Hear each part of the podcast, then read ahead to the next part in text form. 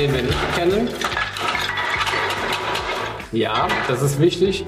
Immer schön rühren, das ist für den Ton gut. Ja, da freut sich der Tonmann. Du, machst dich richtig beliebt hier heute, weißt du? Läufst hier immer drum rum, die Kamera sieht nichts mehr, der Tonmann fliegt durch. Sensationell. Fällt mir. Hi und hallo bei Born to be Wine. Ich bin's mal wieder Denise und diesmal wird bei uns noch mehr verkostet als sonst, denn Sebastian Bordhäuser ist mit an Bord sozusagen. Der Kölner ist ja Verkoster, er ist Sommelier, er ist Autor, er ist Journalist. Ach, das ist ein Weinwisser und er trifft hier auf Philipp Wittmann vom Weingut Wittmann aus dem rheinhessischen Westhofen. Eine spannende Begegnung, ein flirrendes Gespräch. Ich wünsche euch viel Spaß dabei. Wir fangen blutjung an. Bitte. Blutjung. Und zwar mit einem 21er Estate Riesling. Also nicht, weil ich euch jetzt äh, dazu bewegen möchte, nur noch den 21er Jahrgang zu trinken, sondern Okay. weil ein tieferer Gedanke dahinter steckt. Ich habe nämlich auch einen 2013er Riesling dabei und die beiden Da wird er wach, der. Sebastian, hast direkt gemerkt. Das, Yeah. und wir, wir haben ja auch einen Ausgießer, deshalb machen wir das so, dass wir direkt nebendran den 13er eingießen. Ah, das ist gut. Zwei Fliegen mit einer Klappe geschlagen. Das ist also der 13er. I like 13 a lot.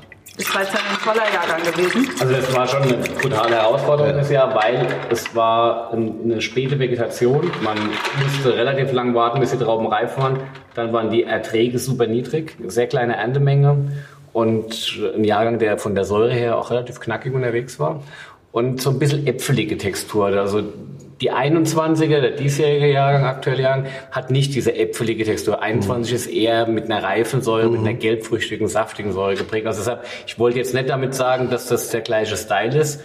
Was die beiden aber trotzdem verbindet, ist, dass sie die etwas schlankere und kühlere Art des Rieslings äh, reflektieren. Und ähm, äh, ja, mir ging es jetzt auch so ein bisschen um das Spiel, einfach mal zu schauen, was macht so ein Wein nach neun Jahren. Ne? Also Fangen wir aber mal mit dem Jungen an, oder? Zumal diese, glaube ich, Untertrennung in warme und kühle Jahrgänge mit den letzten Jahren so ein bisschen hinfällig geworden ist. Und ich glaube, 13 so das letzte kredible Du hast kühle das, Jahr war. Du hast ne? das äh, sehr schön in irgendeiner Weinbeschreibung geschrieben, dass diese Thematik sich mittlerweile äh, verwebt und dass man letztendlich diese Unterscheidung so gar nicht mehr treffen kann, weil eben viele Elemente heute, die klassisch für ein kühles Jahr sind, auch in einem wärmeren Jahr herausgearbeitet werden können, weil einfach das Wissen auch ähm, heute da ist, wie man eben auch stilistisch ein bisschen äh, sich in Anführungszeichen gegen die Klimaveränderung wehrt. Und die Jahre halt auch so sehr eigene Prägungen haben und du nicht klassisch warm und klassisch kühl mehr hast. Das gibt es eigentlich so auch nicht mehr. Wie ist das so, wenn der Philipp, der schwärmt ja jetzt so ein bisschen über das, was du so schreibst. Ne? Das ist ja jetzt geht auch ein bisschen runter wie Öl, oder? Ist das, wie ist das so? Das ist mehr Fett.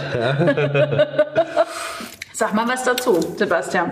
Ich muss sagen, ich war sehr viel an der Mosel, weil 21 ein ausgesprochener Kabi-Spätlesejahrgang ist, finde ich. Also es ist ähm, glockenklarer Laser, der da findet man mal ein bisschen hier wieder auch, aber also Säure ist reif.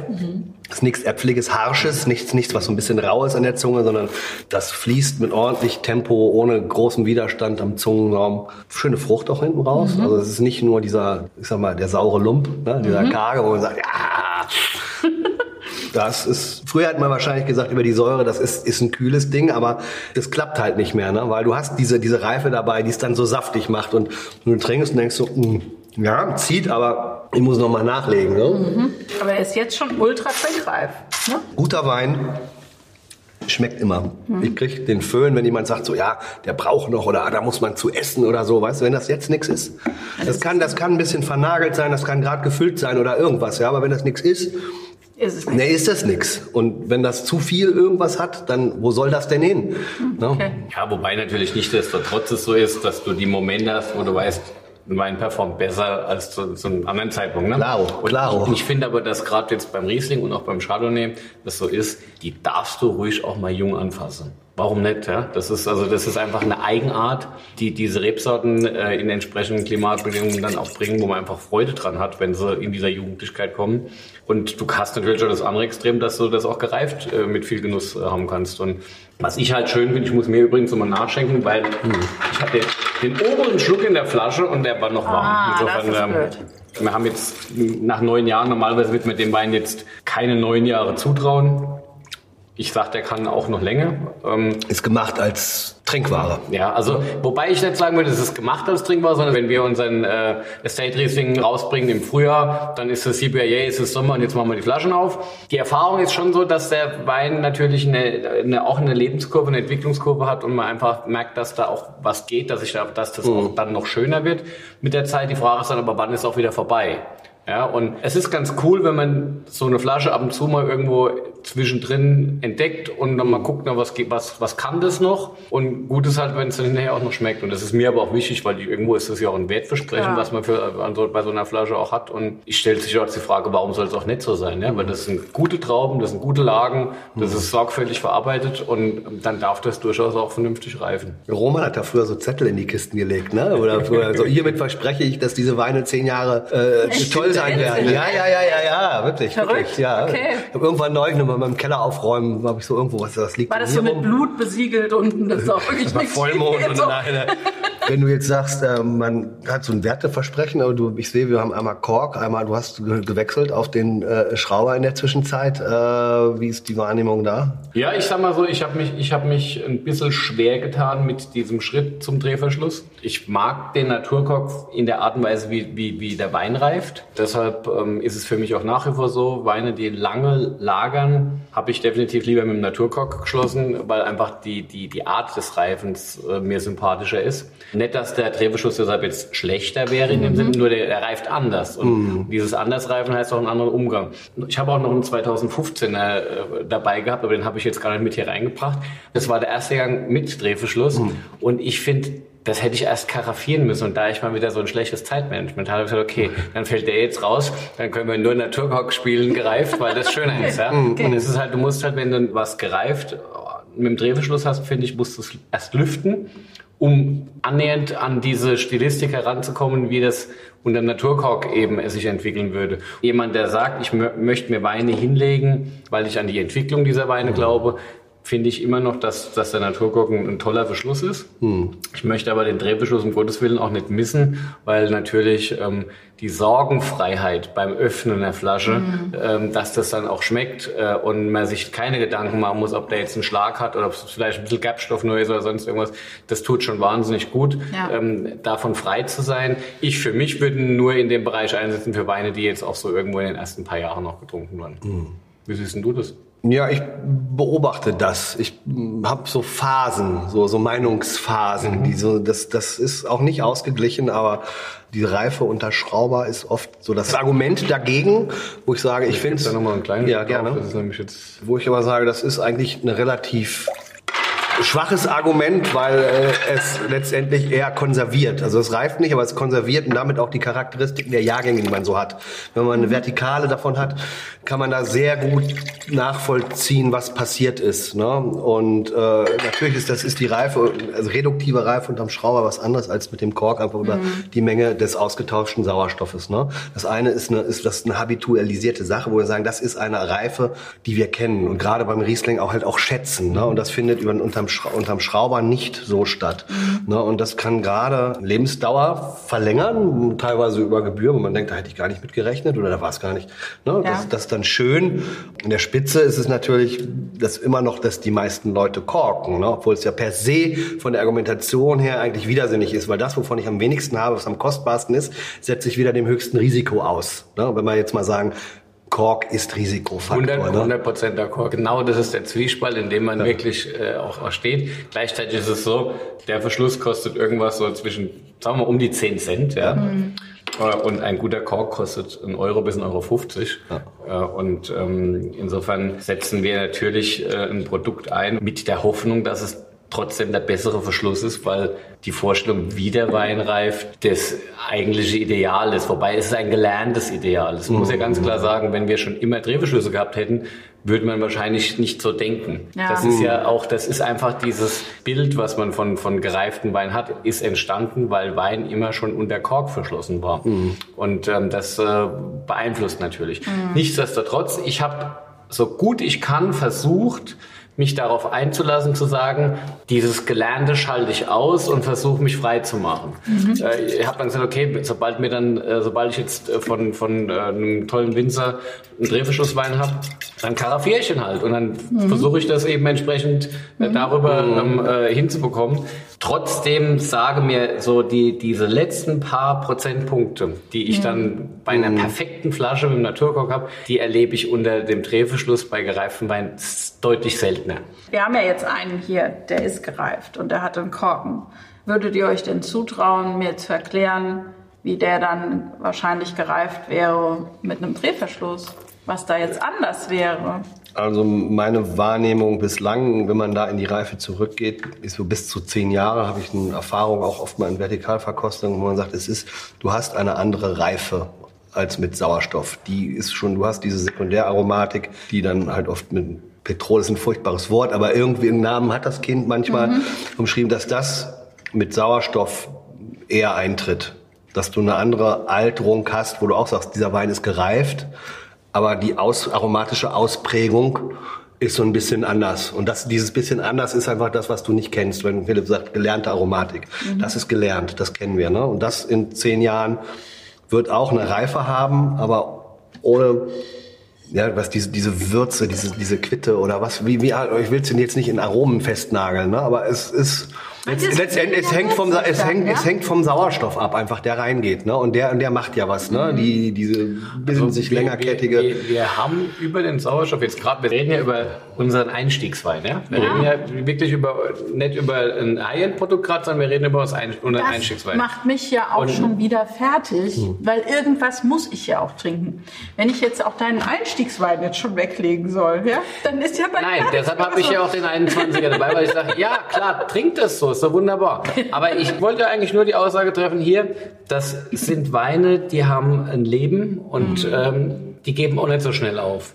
Der 13er jetzt unter Naturkork gereift, natürlich zeigt er diese klassischen Elemente eines reifen Rieslings, mhm. aber er hat auch eine unheimlich geöffnete Aromatik mit unheimlich vielen Details in der Frucht. Mhm. Und ich behaupte, unter dem Drehverschluss ist das viel schwerer rauszukriegen. Du kannst dann vielleicht, wenn es zwei Stunden in der Karaffe stehen hat, mhm. irgendwann sagen, und eben kommt er und jetzt und boah. Okay. Und vielleicht, aber das ist halt noch mal schwieriger. Mhm. Und ähm, jetzt gehen wir mal von diesem, von der Idee von so einem etwas einfacheren Wein weg und denken uns mal an die, an die Topweine heran. Ich will ja ein großes Momentum erleben, wenn ich so eine Flasche aufmache. Eine große Flasche aufmachen und dann zu sagen, ja, der ist gut, aber irgendwie kickt er mich gerade. Es fehlen letzten drei Prozent. Das, das, ist so blöd, weil das ist eigentlich, der Wunsch ist, du machst eine große Flasche auf und du hast glückliche Gänsehaut ja, ja, ja, du, du, ja, das ist, du machst eine große Flasche auf und, und denkst so, und jetzt, und jetzt wird's ja. geil. Angezogene Handbremse. Und, und, und, dann, und dann ist er, und dann ist er, und dann ist er nur gut. Ja, nee, das ist. Nein, nein, nein, nein. Du brauchst Risiko, du brauchst Eskalation. Also Alkohol trinken, Wein trinken ist Eskalation, Rauchen ist Eskalation, Fußball ist Eskalation. Ich finde, da stoßen wir mal drauf an. Ich hab schon wieder leer. Kommen wir doch mal zu dir. Ne? Sehr vernünftig. Bin ich endlich mal raus hier. Also du bist eigentlich Sommelier. Mhm. Aber du arbeitest nicht mehr im Restaurant. Warum? Das letzte Restaurant war ein sehr, sehr schönes, sehr gutes Restaurant. Ich habe es sehr geliebt, dort zu mhm. arbeiten. Ich war dort lange, fünf, aber es sind jeden Tag 150 Kilometer fahren gewesen. Und ähm, ich habe das jetzt auch ein paar Jahre gemacht in meinem Leben. Ne? Und dann fährst du und fährst du und siehst, es kommt wieder die Frühjahrssaison und die Wildsaison. Und dann also gewisse Dinge, es entwickeln sich Routinen und das mhm. Ganze verbunden mit nicht nur den, den, den Stunden in der Gastronomie, die für mich nie ein Problem waren. Die waren da, aber das war, das ist take it or leave it. Ja, Philipp zählt auch keine Stunden Filmen lese, ist, glaube ich. Wem soll das denn sagen? Nein, das, das, ist aber dann die Fahrerei noch und irgendwann ist das ist natürlich, ist, das prägt auch dein Leben. Ne? Mhm. Und wo du einfach sagst, wenn ich nur äh, zu Nachtstunden äh, funktioniere oder frei habe an Werktagen, das schränkt dein Leben in irgendeiner Weise ein. Mhm. Und irgendwann war dann einfach ganz pragmatisch der Punkt, wo man sagte, ich muss mir jetzt noch mal ein neues Auto kaufen. Das alte ist rund, fährst halt so ein Auto in zwei Jahren dann runter mit mhm. der Strecke machst du das noch mal ein paar Jahre? Und dann habe ich wirklich überlegt und dann dachte ich mir so, naja, ich muss jetzt mal, ich muss jetzt mal, ich muss nachdenken. dann bin ich zu meinem Chef gegangen und habe gesagt, Chef, ich muss nachdenken. Mhm. Ne, alles mit Vorlauf und sind da auch völlig ja. im Guten auseinander. Ohne aber zu wissen, was kommt. Ich muss, muss mich neu erfinden. Klingt so ein bisschen blöd, aber ich brauche was Neues. Und das ähm, habe ich dann gemacht. Und der Rest fügte sich. Und das habe ich nicht gemacht, weil ich äh, das, das blöd finde, aber irgendwie war so der Zeitpunkt gekommen, wo ich dachte, das muss anders gehen. Mhm. Für mich besser gehen. Mhm. Ne? Ich sage heute noch, wenn, wenn der Betrieb in Köln wäre und nur einen Abendservice hätte, wäre ich wahrscheinlich immer noch da. Ist ja ein Traum. Ja, also allein dieser Traum von, ist einer für mich der, der, der zehn Läden in Deutschland mit der Weinkarte. Also. Ne, wo man sagt, also als Sommelier, die, die haben nachher gesucht, wahnsinnig, wo man sagt, ich kann es nicht verstehen. Ich kann es nicht verstehen, wie ein junges Sommelier sich nicht beide Füße und Arme rausreißt und sagt, ich will in diesen Keller rein, ich will damit, ich möchte die Möglichkeit haben, da zu arbeiten. Und es sind ja nicht nur die Weine, die da liegen, sondern auch das Klientel von Leuten, die da essen gehen, seit Ewigkeiten essen gehen, die Weine sammeln, die Hochzeiten feiern, die große Flaschen von zu Hause mitbringen. Na, das ist ja, das ist ja ein Melting Pot von, sag ich mal, Gastronomie-Wahnsinnigen, die auf dieses Essen stehen, auf dieses Gesamtpaket, dieses, dieses, dieses gute Leben, was es ja war, ne? Ähm, dann sag mal, wie das Restaurant heißt. Damit äh, das ist Steinheuers Restaurant zur Alten Post in Bad Neuenahr, okay, Das jetzt wenigstens mal sagen, ne? Ja, natürlich. Jetzt haben wir so geschwärmt, das, so deshalb habe ich eben das also schon weil, ja. aber ich dachte, du weißt, von wir reden. Ah, nein, ja gut, ich weiß jetzt nicht, was ich hier sagen darf. Ja, vielleicht aber nicht. Nein, aber das, das, ist, ähm, da hast du bestimmt so einiges erlebt mit Gästen, ne? Ja. Gutes wie Schlechtes. Na ja, gut, das hat, das hat ja jeder, der in dem Bereich ja. arbeitet, ne? Das, das ist ja normal, ne? Also, aber wir leben hier von den schmutzigen Geschichten. Ja, das Schöne ist natürlich immer, dass ein Tisch kommt wie drei Winzer, die sagen, äh, dreimal großes Menü, gib mal die Burgunderkarte, wir trinken schon mal eine Flasche 96er Jacquesson, während wir ein bisschen, ne, das, das ist natürlich Premium, da performt jeder gerne. Du hast dann mhm. aber auch den eingeschränkten Tisch mit dem, ich mag dies nicht, ich mag das nicht, ich hätte gern die Allergie, er nimmt eine A-Weinbegleitung, äh, nimmt, nur Wein, nimmt, nimmt, nur, nimmt nur Weißwein äh, und dann hätten wir gerne eine Süßweinbegleitung, dann haben wir hier alkoholfreies Bier und haben sie dieses und jenes, ne, wo man sagt so, ach ja, ist das ein Therapiezentrum oder ist das ein Restaurant? Ne? so, ich habe die Diät, ich brauche die Kost, Doktor hier Krankenakte ja. aufgeschlagen. Das gibt's halt auch, aber das gibt's überall und das ist ja letztendlich auch bei Lichte betrachtet immer das Gleiche. Ja. ja. du musst die Leute ja dechiffrieren. Wenn, die, wenn du hast 14 Tische und die Leute kommen und sagen, okay, heute Abend, die haben ein klares Bild. Die Küche in dem Laden mit dem Standard, sagen mhm. wir zwei mhm. Sterne, ob die dich jetzt kennen oder nicht. Wer da jetzt was aufmacht, die reinlässt, guten Tag sagt, mhm. erstmal egal. So, die haben eine Erwartungshaltung, so. Und die musst du rausfinden und du kannst hoffen, dass die positiv ist. Mhm. Ne? Okay. Weil wenn die Leute sagen, wir gehen jetzt mal aus, wir nehmen heute viel Geld in die Hand und diese, diese Mindset, das gibt es ja und die müssen jetzt ja mal was bringen und die sitzen die ganze Zeit, ne? Und Kannst für mich? Also du hast auch schon Leute mal gehabt, da saß der Junior, bestellte eine Cola, ich kam mit der Cola und der hat die Stoppuhr und sagt drei Minuten oh, nee. schlecht. Ne? Wow. Krass. Der Junge kann ja nichts dafür, aber der hat ja Eltern, ne? Und das ist, das ist dieser Mindset, den ich meine, ne? Das ist dann natürlich schwierig, weil die musst du auch abholen. Und natürlich. Also ich meine ich mein jetzt wegen den drei Minuten.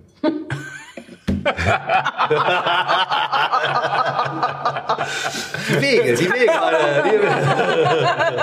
ja, das ist nochmal so ein Moment, wo also, ich nochmal anstoße also, also, und schon wieder nichts mehr im Mir, mir geht so, dass wenn ich in ein Restaurant gehe, eigentlich erstmal immer Respekt habe. Mhm. So, eigentlich geht's mir tendenziell eher so, dass ich erstmal eine defensive Haltung habe, weil ich erstmal gucke, so um, ähm, umgekehrt ist es ja auch so, du betrittst jemanden seinen Gastraum mhm. und bist Gast. Mhm. Und ich finde, dass das auch was mit Respekt zu tun hat. Gut, dich kennt nun aber auch mal jeder. Du kannst ja in Deutschland aber, kein aber, Restaurant aber, betreten, ohne dass sie nicht wissen, das wer kommt. Das hat aber damit nichts ja. zu tun. Das ist tendenziell sogar manchmal doof, weil, ja. weil du eigentlich nur essen gehen willst und jetzt mm. nicht, äh, du erwartest nicht, dass mm. der Chef sich neben dich setzt und äh, äh ist vielleicht auch zu viel manchmal. Ähm, sondern ich meine, das kann ein großes Glück sein, wenn das so ist und wenn's, wenn das matcht.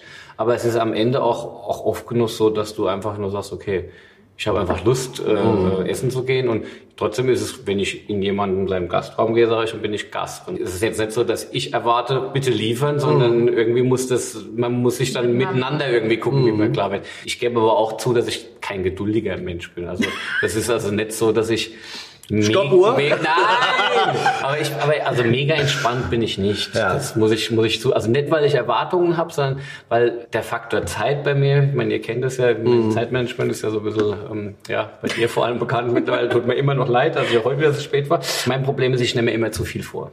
Ich habe, glaube ich, einfach immer zu viel auf der Agenda. Und gleichzeitig ist es dann so, wenn ich dann zur Ruhe komme, schaffe ich es mm, manchmal nicht ausreichend relaxed zu sein, um dann auch zu warten. Und das ist so ein gewisser Schwachpunkt. Also am ehesten kann man mich damit in der Gastronomie erwischen, dass es zu lange dauert. Ja, aber das ist auch etwas, jetzt Stoppuhr hin oder her, wenn du halt irgendwo sitzt und du musst schon fast verhaltensauffällig werden, dass du mal was zu trinken kriegst. Das ist dann auch, Gut. da bin auch ich. Da Natürlich, ist, das soll nicht sein. Leere, leere Gläser äh, sind ein großes Genau, so. während der Philipp probiert, Ja. weil der Philipp ist ja the master of, of Blind Tasting. Desaster, Blind Tasting, genau. Keine Ahnung. Aber du äh, unterrichtest ja auch, unterrichtest Fachpublikum, Mhm. du bist Verkoster. Jetzt unterrichte doch mich mal. Wir machen jetzt mal diese beiden, weil ich weiß, das geht normal nicht umsonst. Wir, wir kriegen das hin irgendwie. Verrechnen, Alles gratis. verrechnen. Alles gratis. Wie gehen wir denn sensorisch da jetzt ran? Sensorisch? Du kannst jetzt natürlich erstmal überlegen, ob du von jung nach alt oder von alt nach jung verkosten willst. Ich mache immer gerne von jung nach alt, weil so ein Pärchen in der Ehe in der Regel irgendwie was miteinander zu tun hat, dass man so eine Referenz hat in der Jugendlichkeit. Das Alter, hast du schon gesagt, erkennt man gut an der Farbe. Ne? Der rechte ist, ist äh, weitaus, ist, ist, ist so ein richtig, so ein Altgold, ein richtig sattes Altgold. Ne? Darf ich mal was sagen? Das ist saugut. Ja. Das ist wirklich saugut. Und das linke ist, ist noch relativ hell, noch ein bisschen grüne Reflexe noch und so. Ne? Also man sagt, das ist dann das Junge. Ne? Das ist einfach schon mal von der Farbe. Farbe ist ein bisschen schwierig. Bei den Verkostungen ist immer, wenn du hast so 30 Punkte, 10 Punkte Farbe, 10 Punkte Nase, 10 Punkte Mund. Ich sage 10 Punkte Farbe, das ist so ein bisschen out of balance, ne? weil man sagt natürlich einiges über den Wein, aber ähm, für mich das Wichtigste ist äh, immer äh, letztendlich Geschmack. Ne? Ja. Weil klar, Nase auch wichtig. Ja, man muss immer gucken, wie es riecht. Jeder guckt immer, ob wir, ob wir uns riechen können gegeneinander. Ja. Und wenn man sich riechen kann, will man irgendwann auch anfassen. Und anfassen ist halt Mund, ist halt Haptik. Ne? Erstmal riechen, dann einfach. Und dann an, genau. Und so, erst riechen und dann anfassen. Und das ist Haptik. Und das und Haptik sagt dir am meisten über den Wein. Das Gefühl. Ne? Weil da, da auch direkt was passiert. Ich habe jetzt das Problem, dass ich schon wieder zu fixe Idee habe. Reden, Also er ist wir einfach, trocken. reden, wir einfach mal, reden wir einfach mal über den Wein. Trocken. Der Wein ist trocken, ja natürlich. Hat so was Rauchiges? Ja, Da ist das. kann man sagen, ja. Das ist ein Wein mit, mit, mit einer sehr saftigen, dichten Textur. Ähm, sicherlich auf einem steinreichen Boden gewachsen, weil am Gaumen ist das unheimlich lang, unheimlich nachhallend. Es hat ganz guten Alkohol, also es ist nicht leichtfüßig, schon, schon ein bisschen, bisschen kräftiger. Es hat sehr schöne, präzise gelbe Fruchtaromen, die letztendlich ähm, verwoben im Hintergrund sind, aber die sind da. Das ist schon sehr komplex jetzt, was er da sagt, ne? Also Ja, vor allem alles richtig. du bist echt richtig gut, Philipp. Also ich wäre wär an der Loire und ich sage Chenin Blanc und ich sage es ist äh, Le Mans. Ja, das ist die fixe Idee, die ich jetzt, die dich jetzt zum Ja, Stolpern genau, gebracht hat. okay. Das war die fixe Idee. Okay. Nein, die, ist, generell ist das gut, ne? weil Mhm. immer auch über den Wein hinaus zu denken und zu schauen, wer serviert mir den und warum. Und das hat er gemacht. Denn wir hatten mal. Ja, ja, denn, denn wir hatten mal so ein, nicht Disput, aber ich sag mal, eine, doch eine angeregte Diskussion über Riesling gegen Chenin Blanc. Ne? Mhm. Und ich hatte war die Chenin Blanc Position und, und Philipp Riesling. Klar. Und äh, das ist natürlich eine sehr gute Diskussion, weil unabhängig von dem größeren Kontext sind die Rebsorten sehr ähnlich, finde ich, ne? weil sie viel können, viel darstellen können. Und ein Teil dieser, dieser Unterhaltung war damals eine Flasche Le Mans von dir aus dem Keller, die du dir hochgeholt hattest, von der Domaine Huet im Vouvray. Es ist kein Vouvray. Aber ansonsten hast du mich, ne? wo ich dachte, okay, da, da knüpfe ich nochmal an. Ich hatte es auch in der Hand, aber dachte ich mir, so einfach mache ich es ihm nicht. Denn das wird er wissen. Dazu ist er zu. Äh, aber es ist blutjung, es ist gerade auf dem Markt. Ich habe es letzte Woche bekommen. Ich habe es selber noch nicht probiert, deshalb habe ich mich gefreut, es hier mitzubringen. Es Toller ist, Wein. Ich mache es Ja. gerade auf. ne? Ja, absolut. Und schon wieder geht er um den Tisch drumherum. der Hin Lump. und her. Der Hunk. Der Lump. Der Hunk, wie der Kölner sagt. Ne? Das ist Ah, jetzt geht die Alufolie ab. jetzt, Alufolie geht ab, das ist Batadier, ja, ähm, Wow. Le Cocus 2020. Etikett auch? Stark. Das ist halt ähm, sehr äh, naturig. Das sind 60 Jahre alte Reben. Das steht auf Schiefer. Also mit dem steinreichen Boden hat er recht gehabt. Ja, genau. Und Toller Wein. Wirklich toller ich war wirklich gespannt drauf. Dachte vorgestern schon. Ziehst du dir den jetzt auf? Ja, die sind immer relativ. Ich habe die gar nicht geguckt, aber ähm, 13, ja, ist 13. auch gar nicht so wild. Und ich dachte, nee, das nimmst du mit. Das machen wir zusammen. Das freut uns aber Vielen, sehr, vielen dass du Dank. den mitgebracht Ja. hast. Wirklich, Ja, wirklich toll. cool. Diese Fruchtaromen, über die ihr sprecht, die sind jetzt für mich ein bisschen verborgen. Vielleicht, weil ich noch nicht so gut bin im. Ja, das, mit diesen Fruchtaromen ist mal, dass man denkt, man hat das jetzt so in der Schale auf dem Küchentisch. So ne, wie, wie die Schale quitten, die duftet. Denk mal an so ein bisschen Orangenschale oder Zitronenschale. So Zeste. So, Genau. Dann, das, ist, das war meine, Ja. also ich wollte wollte jetzt nicht der frisch gepresste Saft, sondern eher Der Extrakt, die Essenz, dieses Ölige. Genau. Ne? Und wenn Genau. du das dann am Gaumen hast und du denkst dir die ganze Süße weg Ja. und was an Aromatik bleibt. Und man muss immer sehr viel abspecken. Da kommt auch so ein bisschen so eine Bitterness, so vielleicht. So eine Genau. bittere. Und Ne? Das, das?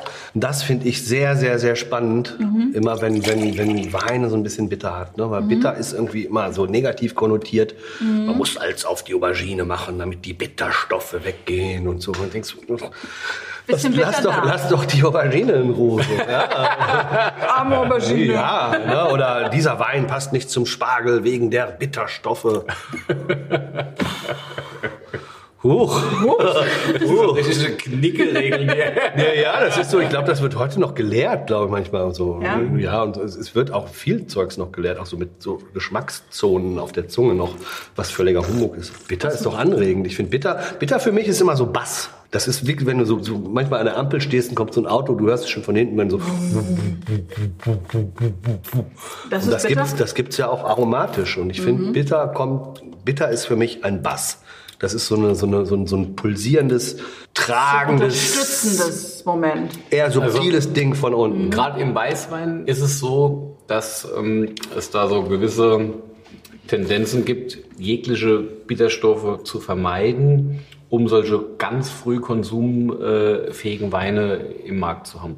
Und das, was man so en general als sehr einfache Trinkweine bekommt, da sind alle zart gerbigen, bitteren, tanninigen Stoffe eigentlich rausgeholt, damit es bloß am Gaumen nicht wehtut Mit, mit viel Kellertechnik. mit viel Kellertechnik und auch natürlich gerne auch ein bisschen kaschiert noch mit ein bisschen einem kleinen Schwänzchen an Restsüße, wie auch immer.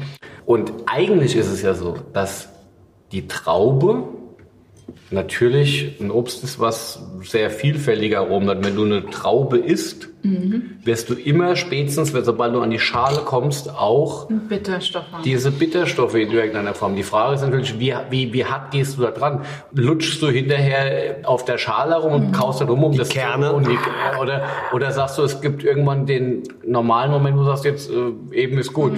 Beim Wein ist es halt so, wenn das jetzt Obstsalat zum Trinken sein soll, dann muss es hinten sehr kurz sein und darf bloß nicht irgendwie am Gaumen irgendwie wehtun. Das ist dann halt schon einfacher Konsumwein. Und wenn es um Authentizität geht, dann gehört das dazu, weil natürlich letztendlich das ist eines der tragenden Elemente von, von einem Wein, weil natürlich äh, so eine Traube die Inhaltsstoffe, die sie aus dem Boden bekommt, die sie aus ihrem Klima erreicht, auch ein Stück weit geprägt ist, wie viel von diesen Gerbstoffen sie einlagert. Und deshalb ist es ein Element, was ganz wichtig ist für die Weine, im Übrigen auch für die Reife der Weine. Eine Vielschichtigkeit einfach, die dann so ein Wein hat, ne? Dass man das auch, das gehört einfach dazu. Ja, letztendlich, weil ich finde, das ist ja ein Eingriff, wenn du sagst, ich will irgendwie, du hast ne, ein geschmackliches Wahrnehmen und du, du willst eins, sagst, du möchtest nicht, ich isoliere es neben raus. Das ist so diese Dosenpyramide im Supermarkt, wo du so unten einer rausziehst, so, ne? Das kann nicht halten. Das ist geil. Ja, das ist, das, das wackelt alles dann, Ja, ne? ja, okay, wackeln wollen wir nicht. Nee. Nee. Jetzt probieren wir mal den gereifen dazu, Ja. oder habt ihr den schon? Ich glaube, der Philipp, habe der hat ich schon hab, mal ich hab gerade probiert. Philipp, wie man sieht, Philipp halt- auch. Philipp ist schon ein Baghorn sozusagen. Alles gut, alles gut. Das ist jetzt derselbe Wein? Nö, Nee. Ach überhaupt so. nicht. Ah, Ich dachte, du hast ein Pärchen mitgebracht. Ja. Das, Aber was jetzt Aber Part was davon, jetzt Part? das ist ja Okay. noch nicht besprochen. verstehe. Das ist ja noch die Aufgabe. Sag mir noch mal, von welchem Jahr war jetzt der junge Wein? Das ist den 2020. du- Okay, wow. Thomas Batadier. Wenn es so lange ruhig ist bei uns und man uns nur so rumgurgeln hört, ne? Das sind für uns sehr schöne Momente. Für unsere Zuhörer eher langweilig, aber für uns eigentlich, eigentlich Also, die wobei, wobei, schönsten Momente, wobei ich ne? bei, also als Zuhörer, weil wie gesagt, ich erzähle sehr mir, dass ich beim Laufen das auch ganz gerne mal höre. Am schönsten ist das Geräusch. Das sagen wir viele. Das, das dann- schreiben ganz dann, viele. Und dann kriegst, dann kriegst du Lust, was zu trinken. Du bist am Laufen und hast noch ein paar Kilometer vor dir. denkst, oh, Schnell nach Hause, schnell nach Hause. Das sagen ganz viele, dass der Eiskühler, den mögen sie total. Dass wenn wir so rumschlurzeln, das mögen sie nicht so. Wahrscheinlich ist das der Neid. Das sagen sie dann auch. Stürzen wir das einfach ohne zu schlürfen. Nee, wir schlürfen das. Also was jetzt unheimlich schwierig ist, jetzt da eine vernünftige Aussage zu treffen, in welchem Jahr wir unterwegs sind. Das ist, Das ähm, ist 2012 ist ganz klar. Aber gut. Oh, gut. Gut. Nein, aber Komm, ich kann noch mal einen raushauen. Ich mal. naja, ich, ich, ich, sag mal so, du- den Part, dass du die, die Unwissende bist, den kannst du heute eh nicht mehr spielen. Du hast, nach, hast mittlerweile so eine große Trinkerfahrung, dass man dich ähm, ohne Zweifel zu den Profis zählen darf. Nein, aber es ist ähm, zweifels ähm, ohne, glaube ich, sind wir. Etwas älter. Das, das per, es, ist, es ist reifer, es ist natürlich die gleiche Rebsorte. Das war schon der Vorsatz. Und wir sind, wir sind irgendwo, irgendwo dann bei 2,5 oder so. Nee, nicht, nicht so weit. Okay. Vielleicht Nicht so näher an weit. 2012. Aber, aber äh, das, das Thema Reife und, und auch die Farbe hier verrät eigentlich schon so ein bisschen, wo wir uns aufhalten können. Haha. Das hat natürlich, also eigentlich irgendwie eine süd, südlichere Anmutung in seiner Grundreife. Das macht es mir jetzt aber auch schwer, weil die Reife letztendlich für die Herkunftsprägung da jetzt äh, schon einen Tacken so zu weit ist, um da jetzt wirklich zu sagen, boah, ich glaube, wir sind jetzt da und da. Wer liest wirklich sehr reif? Wer liest wirklich unglaublich reif? Okay, fangen wir mal an. Also der Philipp kann da jetzt mal drüber nachdenken. Was Er ist quasi schon da. Er hat den Weg bis vor die Haustür gelegt. Er muss nur klingeln. Sagt, bevor er es sagt, wie gehe ich jetzt als jemand, der keine Ahnung hat, da dran? Ja. Farbe haben wir gesagt. Ich Genau. rieche. Also wir haben Farbe, dann rieche ich Und jetzt im Mund. und dann rieche ich eine, eine ganze Menge schon, ne? wo ich sage, Ja. ich habe eine Reife, die ist jetzt nicht näher definiert, ist, ob es jetzt fünf ist oder so alt wie es jetzt es ist 2011. ich schlag mehr als du. Ja, aber mir, es ist mir, also 2,5, 2,11 sind Sechs Jahre. Sind diese, so, ja, aber sind die. Reif, Reife der, der, der, der, der Jahre. In der Frage Sonneneinstrahlung und Co. gibt es eine Verbindung. Trockener, heiße Sommer. Aber das ist ja auch so schwierig. Weil ich ne? gehe jetzt mal, ich gehe mal von aus, wir sind nicht auf der Südhalbkugel unterwegs. Genau, das ist richtig. Und insofern ist das äh, tendenziell äh, die Prägung eines warmen Jahres. in- Aber dennoch ist ja das warme Jahr bei uns ein anderes warmes Jahr als jetzt in Frankreich zum Beispiel, oder? Ja. Aber Also ganz im Ernst. Ja. Ich bin ja nur ein dummer Winzer aus Rheinhessen. Aber äh, also meine Verkostungserfahrung, wenn ich jetzt nicht über den mediterranen Raum spreche, Mhm. sondern über den Raum, ich, wo wir dann auch Weißweinprägung noch haben, also äh, Mhm. die Loire, Typizität, frischer, knackiger. äh, Burgund und so weiter. Das ist immer irgendwie doch mit uns in Verbindung. Okay. Natürlich gibt's nicht hundertprozentig äh, äh, ein Match jedes Jahr. Aber wenn wir ein warmes Aber ich finde find zum Beispiel, dass du tatsächlich, ähm, da wir sehr stark geprägt sind vom atlantischen Einfluss, äh, Mhm. was- oft Westwetter, ja. Also du kannst die Loire und das Burgund öfter mit uns linksrheinischen Gebieten äh, vergleichen, als du zum Beispiel die Wachau mit uns vergleichen kannst, die letztendlich einen ganz anderen klimatischen Einfluss hat. Weiter östlich kontinentales Klima und nicht unter diesem Einfluss der Atlantik Hochs und Tiefs, die da kommen. Und deshalb ist es so, dass du halt tatsächlich irgendwie die Verbindung schaffen kannst. Okay, okay. Also ich habe nicht Meteorologie studiert, aber ich, Aber du bist ich habe mir, ich hab mir jetzt mal so Ein geschenkt, zwei geschenkt, drei geschenkt. Learning by tasting. Ja. So, und dann sind wir hier natürlich, um das nochmal aufzugreifen. Ja, ja. Es gibt keine Aussage dazu, aber ich glaube, dort ist es schwierig, was komplett ohne Botrytis zu kriegen. Es hat eine Grundreife, es hat Kraft, es hat einen Alkohol und Philipp hat schon gesagt, es hat eine sehr große Reife. Das heißt, es ist wirklich spät und in vielen Dingern gelesen. Und wenn wir da sind, dann sind wir eigentlich schon relativ schnell im, im Sauvignier. Wir sind, das ist Schiefer, das ist Schiefer. Wir sind hier bei Nicolas Joly, wir sind 211. Ich habe echt gedacht, Le, das ist Le, de Vieux, ja, nein, es ist, Es ist äh, Le, Le Vieux Clos. Ah ja, cool. Le Vieux Okay. Clos. Das ist nicht Weißt Le? Collet de Savoie. habe ich sogar zu Hause, habe ich noch sechs Flaschen zu Hause. Ja. Die lohnen Und sich. zwar, und zwar hatte ich das Glück, dass ich äh, tatsächlich tauschen durfte. ja. Mit dem Weingut selbst. Ja, ja. Oh, wow. Also mein, da muss man jetzt so sagen, ähm, Nicolas Joly ist so ein bisschen der neuzeitliche ähm, Papst der Biodynamie.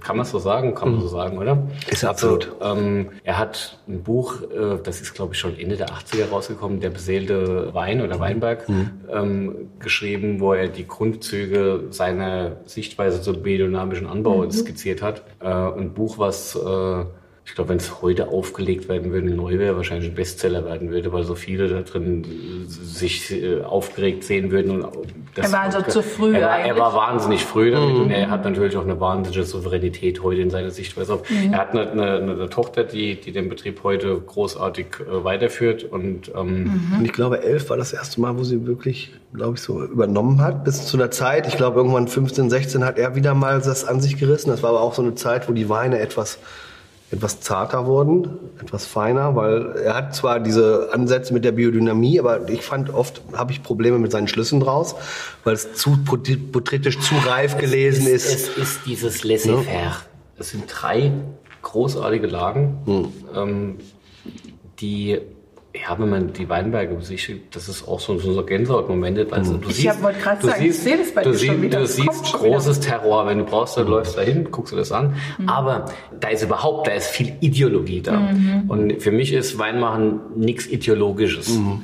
Das heißt, dann auch an Grundsätzen festhalten, wenn die Realität vielleicht eine andere ist. Mhm. Und so kommt, Sebastian, meines, meiner Meinung nach, die Botrytis und die Wahrnehmung, dass, dass, dass dann auch die, diese Konzentriertheit, der hohe Alkohol in manchen Jahren da ist oder aber auch so vielleicht mal das ein oder andere wilde Aroma zustande, weil man sagt, na ja, der Jahrgang ist so und es wird trotzdem einfach alles so genommen, wie es mhm. kommt. Mhm. Ich persönlich finde, dass du dann zwar den Jahrgang reflektierst, weil das Klima das gemacht hat, mhm. aber ich die Herkunft des Fleckchens Erdens nicht mehr so wahrnehmen kann, mhm. weil eben andere Elemente da drüber liegen. Wie diese Botrytis Und, und wo ich halt sage, boah, irgendwo geht's, gibt's für mich dann doch, ich meine, die Einflussnahme des Menschen bei der Kulturpflanze Wein spielt für mich dann doch eine größere Rolle, wo ich sage, okay, und jetzt wehren wir uns, mhm. jetzt wollen wir gucken, dass wir dem Jahrgang gesunde Trauben abbringen, so schwer es ist, in einem Jahr, was in eine andere Richtung will, trotzdem unsere Vorstellung dessen, wie Herkunft bestmöglich interpretiert ist, was abzuringen. Mhm. Ohne Jahrgangsprägung zu verlieren. Mir ist Jahrgangsprägung mhm. wichtig, aber ich würde sie gern immer von der Grundlage aus, von der gesunden Traube aus äh, betreiben mhm. wollen, weil ich glaube, dass ich da mehr rausschmecken kann, als aus einer Traube, die über die Konzentration, also um das nochmal zu erklären, die Botrytis äh, ist natürlich ein Fäulnisprozess. Mhm. Die Traube konzentriert sich dann, mhm. äh, es verdunstet Wasser und es entsteht ein Produkt, was viel mehr geprägt ist von Honigaromen, Konzentrationsaromen, aber kann natürlich auch ein bisschen negative Aromen, weil Fäulnis ja auch mal nicht immer gut riecht. Also das ist jetzt im Übrigen klasse, ne? Das ist total klar. Ganz blitzsauber, puristisch klarer Wein. Aber er hat schon so ein bisschen diese. Also diese ich sag's Honig euch jetzt mal ehrlich, weil ich, ich traue mich jetzt einfach. Bienenwabe, so dieses Wachs mit diesen gewickelten Kerzen aus dem Biola. Ich traue mich jetzt einfach, weil, ich, ja, weil du ja gesagt hast, ich habe schon so viel probiert, also traue ich mich jetzt einfach. Das schmeckt mir jetzt nicht. Das hat mir zu viel Bienenwabe ja. zu viel. Dann ist, ist, ist, die einfachste Lösung wirklich immer ja. nicht trinken. Ja. Nein, das, ist, oder, nee, das, das habe ich ganz oft auch in Wein ne? Natürlich, ne? das muss man so, sagen. und weil, die weil Lösung ist so schnell und wie einfach. Ja. Keine Enttäuschung, weg nee, damit. Ist ja, ist ja, ist diese Belehrung in Sachen Wein, das ist groß und das musst du wertschätzen, mhm. ist ja ein Zeug. Nein, es ja. geht natürlich immer um diese Frage der Vorlieben. Und, mhm. ähm, und letztendlich. Er hat mir zu viel Bienenwabe oder zu viel, das habt ihr, glaube ich, das habt ihr. Das, das, das, das gefällt mir gut. Sehr schön. Ist das jetzt also, sehr gut Das ist sehr gut. Also, also das, ist, das ist auch, also vielen Dank für das großartige. Paar. Das ist, ja, äh, nein, vielen Dank fürs Mitbringen. So war das nicht gemeint jetzt, ne? Überhaupt nicht. Aber alles ich gut. hau's halt mal raus jetzt. Immer, du alles immer raushauen. Gut. Und das hier ist schon. Ähm, das finde ich großes das Kino. Das ist schon mega, ne? Das ist schon wirklich großer Wein. Das ist auch großer Wein, mhm. aber das für ist Kenner. was für Freaks. Ja. Das ist was, mhm. das ist eine, eine, eine Geschichte, da musst du dich drauf einlassen, da musst du dir auch die Zeit nehmen. Und ganz ehrlich, obwohl das jetzt schon so reif ist, mhm das kannst du auch noch mal ein bisschen mit Luft stehen lassen und weiter beobachten. Mhm. Und das ist jetzt auch kein Wein, wo du sagst, den trinke ich an einem Abend leer. Sondern mhm. das ist was, wo du einfach so ein bisschen mitspielst und wo du auch immer wieder mal so ein bisschen, dann schenkst du ja abends ein Glas ein und freust dich, dass du einfach nur, das ist wie ein Lebkuchen essen. Mhm. Oder? Genau, ja genau. Ja? Absolut. Und es schmeckt hervorragend zu ähm, Grünkohl. Ja, Oh, Grünkohl ist nicht so meins. Okay. ist jetzt rumgelaufen, Mensch. Der eine, dem einen schmeckt der Wein nicht, der andere Äh, Grünkohl, Grünkohl. Das ja Herzlich willkommen, ich bin da. Was haben wir denn noch nicht gesagt über dich? Also wir haben gesagt, du unterrichtest. Jetzt hast Mhm. du uns schon so ein bisschen gezeigt, wie wir uns so an Wein ranwagen dürfen. Aber du schreibst auch viel, ne? Ja, bist ein, äh, eigentlich bist du so ein bunter Hund, oder? Der Wein. Nee, das Schreiben, darüber, darüber sollten wir reden, weil ich finde, äh, der Sebastian ist ein richtig guter Schreiber. Ich finde, äh, ähm, selbst wenn es Themen gibt, wo er ganz andere Blicke darauf hat als ich, ist es so, dass ich immer, wenn, er von, wenn, wenn ich einen Artikel von ihm sehe, freue ich mich drauf, ihn zu lesen, weil es hilft mir, einen Blickwinkel irgendwie zu öffnen. Okay. Und das ist das, was ich schätze.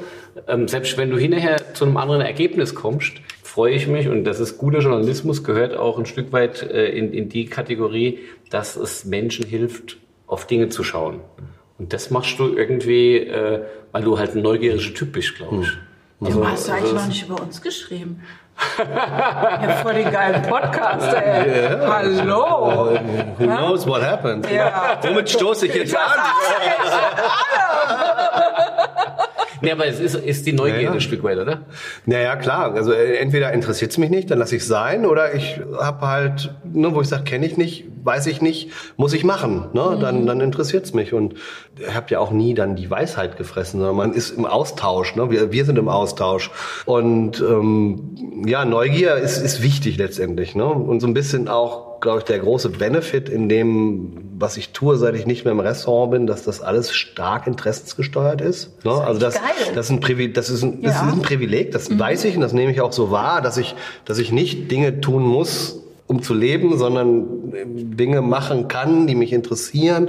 Wie du sagst, über Neugier, in die ich mich reinfummel, aber immer Komplizen habe, die, die ich fragen kann. Ne? Und nach meinem Verständnis, du kannst mich gern korrigieren, wenn ich das falsch sehe, aber nach meinem Verständnis ist es so, dass du nicht nach diesem Ich will aber anders sein wie alle anderen und dieses Extrovertierte sich für Dinge zu interessieren, um zu sagen, ich habe ich hab andere Themen, nicht diesen Mainstream, sondern sowohl in der Küche als auch beim Wein erlebe ich dich immer als jemand, der die klassischen Dinge sehr schätzt und mag, noch immer noch daran interessiert ist und trotzdem die neuen Wege sucht. Musst halt am Puls bleiben, ne? Es wird einfach auch alles immer größer. Deshalb meinte ich eben, ich brauche so ein bisschen Komplizen auch. Man braucht so ein paar Agenten, die vorgehen, ne? Weil ich sag mal, die Weinwelt vor äh, 16 Jahren, wenn du, wenn du gesagt hast, Monkeys damals, die war noch kleiner als heute, ja. Heute muss ich mir noch Brasilien, Mexiko drauf schaffen und all sowas, ne? Das, das, das geht dann nicht, ne? Aber das, was im Wahrnehmungs- und Interessenskorridor liegt, das dreht halt auch immer alles schneller, ne? Selbst wenn du bei traditionellen Themen bist, wie zum Beispiel, wenn man schaut, welche Dynamik der deutsche Spätburgunder in den letzten vier Jahren, fünf Jahren entwickelt hat und in welchem, welcher Schlagzahl Veränderungen dran sind. Ne? Das sind alles so, und davon gibt's ja eine Million breit gefächerter. Ne? Das können wir mit Scheurebe anfangen, das können wir, wir Sekt. können Sekt, wir können nach, ins Markgräfler gehen mit Gutedel und das Thema Land, das Fass Landwein aufmachen. Ne? Das sind alles Themen, die immer auch komplexer werden. Also die Weinwelt fragmentiert, immer diverser. Du brauchst immer mehr Experten in den Einzelbereichen.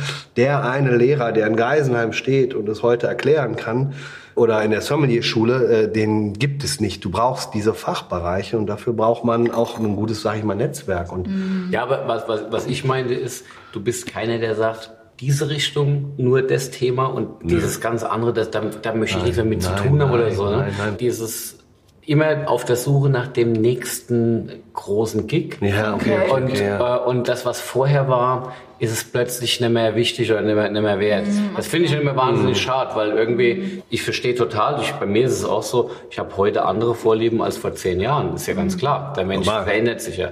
Aber das, deshalb ist es ja nicht so, dass ich, äh, mein, manchmal hat man auch was, wo man sagt, hey, damals war ich irgendwie aber crazy drauf. Aber ähm, vieles äh, gehört einfach trotzdem dann zu einem ein Stück weit. Selbst wenn man das jetzt nicht mehr vielleicht groß im Blick hat oder so, aber es ist trotzdem, es war mal, es war mal ein Thema, was einem lieb war. Und deshalb gibt man es nicht einfach so, wie diese Fotos aus den 80ern und sagt, guck mal, die bunten Hosen hier. oh ja, da gibt's Ja, ja, ja, aber ja, nee, natürlich, klar. Ähm, Gerade, ja gut, was du sagst, was mal da war, Bordeaux-Bashing, kann ich überhaupt Gib nicht bitte verstehen. dann die Serviette. Die Serviette? Ja. Bitteschön. Danke. Ja, läuft Kommt hier. klar? Nee, ich wollte nur gucken, ob ihr klar Wenn du kommt? Fragen hast, wenn du Fragen hast, Ja, immer gerne. ja, ja, du, ich halte mich ein bisschen zurück. Ich merke, es läuft auch ohne mich gerade. Der, der Weinjournalismus ist ja so ein bisschen, ist ja so ein bisschen auch manchmal in Verruf, ne? Ja, aber zu Recht auch, muss ich sagen. Ja. Ja, und wir müssen vielleicht kategorisieren, welcher Weinjournalismus. Es gibt ja viele, ne? Es gibt, sagen wir, es gibt diese Lifestyle-Magazine und dann gibt's Fachmagazine. Mhm. Ne? Es gibt Magazine für Personen, die sich da ein bisschen privat für interessieren. Also es ist skaliert. Ja. Aber, Aber alle brauchen das, das, das, das. Weite ist, alle brauchen eine faire Chance. Aber ich bin's ehrlich gesagt so eigentlich leid, weil jetzt kommt der Sommer. Das heißt, ich kann sagen, ich kann die die Uhr nachstellen. In zwei Monaten kommen die ersten Anfragen mit, mit was trinken wir denn ähm, zu äh, Silvester? Welchen, welchen Champagner nehmen wir denn? Wenn sie mutig sind. Aber die meisten sind nicht mutig, sagen, nee, Champagner ist den Leuten zu teuer. Wir brauchen ähm, äh, äh, zehn tolle prickelnde Alternativen zum Jahreswechsel. Mhm. Ne? Und das seit zehn Jahren. Ja, seit zehn Jahren immer der gleiche Aufriss. Ne? Oder seitdem ich das jetzt hauptberuflich mache und schreibe, sind wir bei 0,1 Liter Champagner pro Deutschen. Ne? Also das ist eine Fixnummer. Das geht nicht hoch und runter. Ne? Mhm. Und das ist, ist ja so überraschend, weil wenn ich sehe, wie viel Champagner ich trinke, wie viele Leute es nicht tun. Ne? Oder wenn man liest, jeder Deutsche trinkt 1,6 Liter Cola im Jahr, wo ich denke so, ich trinke nie nicht, Cola. ich auch nicht Also Cola. irgendjemand muss da jeden Tag drei Eimer trinken. Ne? Gibt's aber, glaube ich. Ich hatte heute schon eine, gell? aber Aber das ist so ermüdend und so langweilig. Und dann Ja. kommt immer wieder das, du bist doch Sommelier, was ist denn mit Glühwein? Wo ich sage, aber was fragt ihr mich denn? Das geht doch nicht um Wein, es geht doch um Geselligkeit und um in, in der Gruppe was zu trinken. Der Wein spielt doch gar keine Rolle, der ist doch nur Trägermasse. Glühwein. Ne? Das ist was, wo ich sage, an diesem ganzen, das, das, das, das langweilt mich wahnsinnig massiv und das lehne ich auch ab. Da Also was du Lust sagst, ist, es sind eigentlich gar nicht die Journalisten, das sind die Verlage, die eigentlich immer denselben Triss wollen. Da traut sich keiner was. Das geht auf Umlage, es geht auf alles und und und äh, wenn du spannende Dinge vorschlägst, äh, ist so ja, das ist nichts für unsere Leser, das ist zu fremd.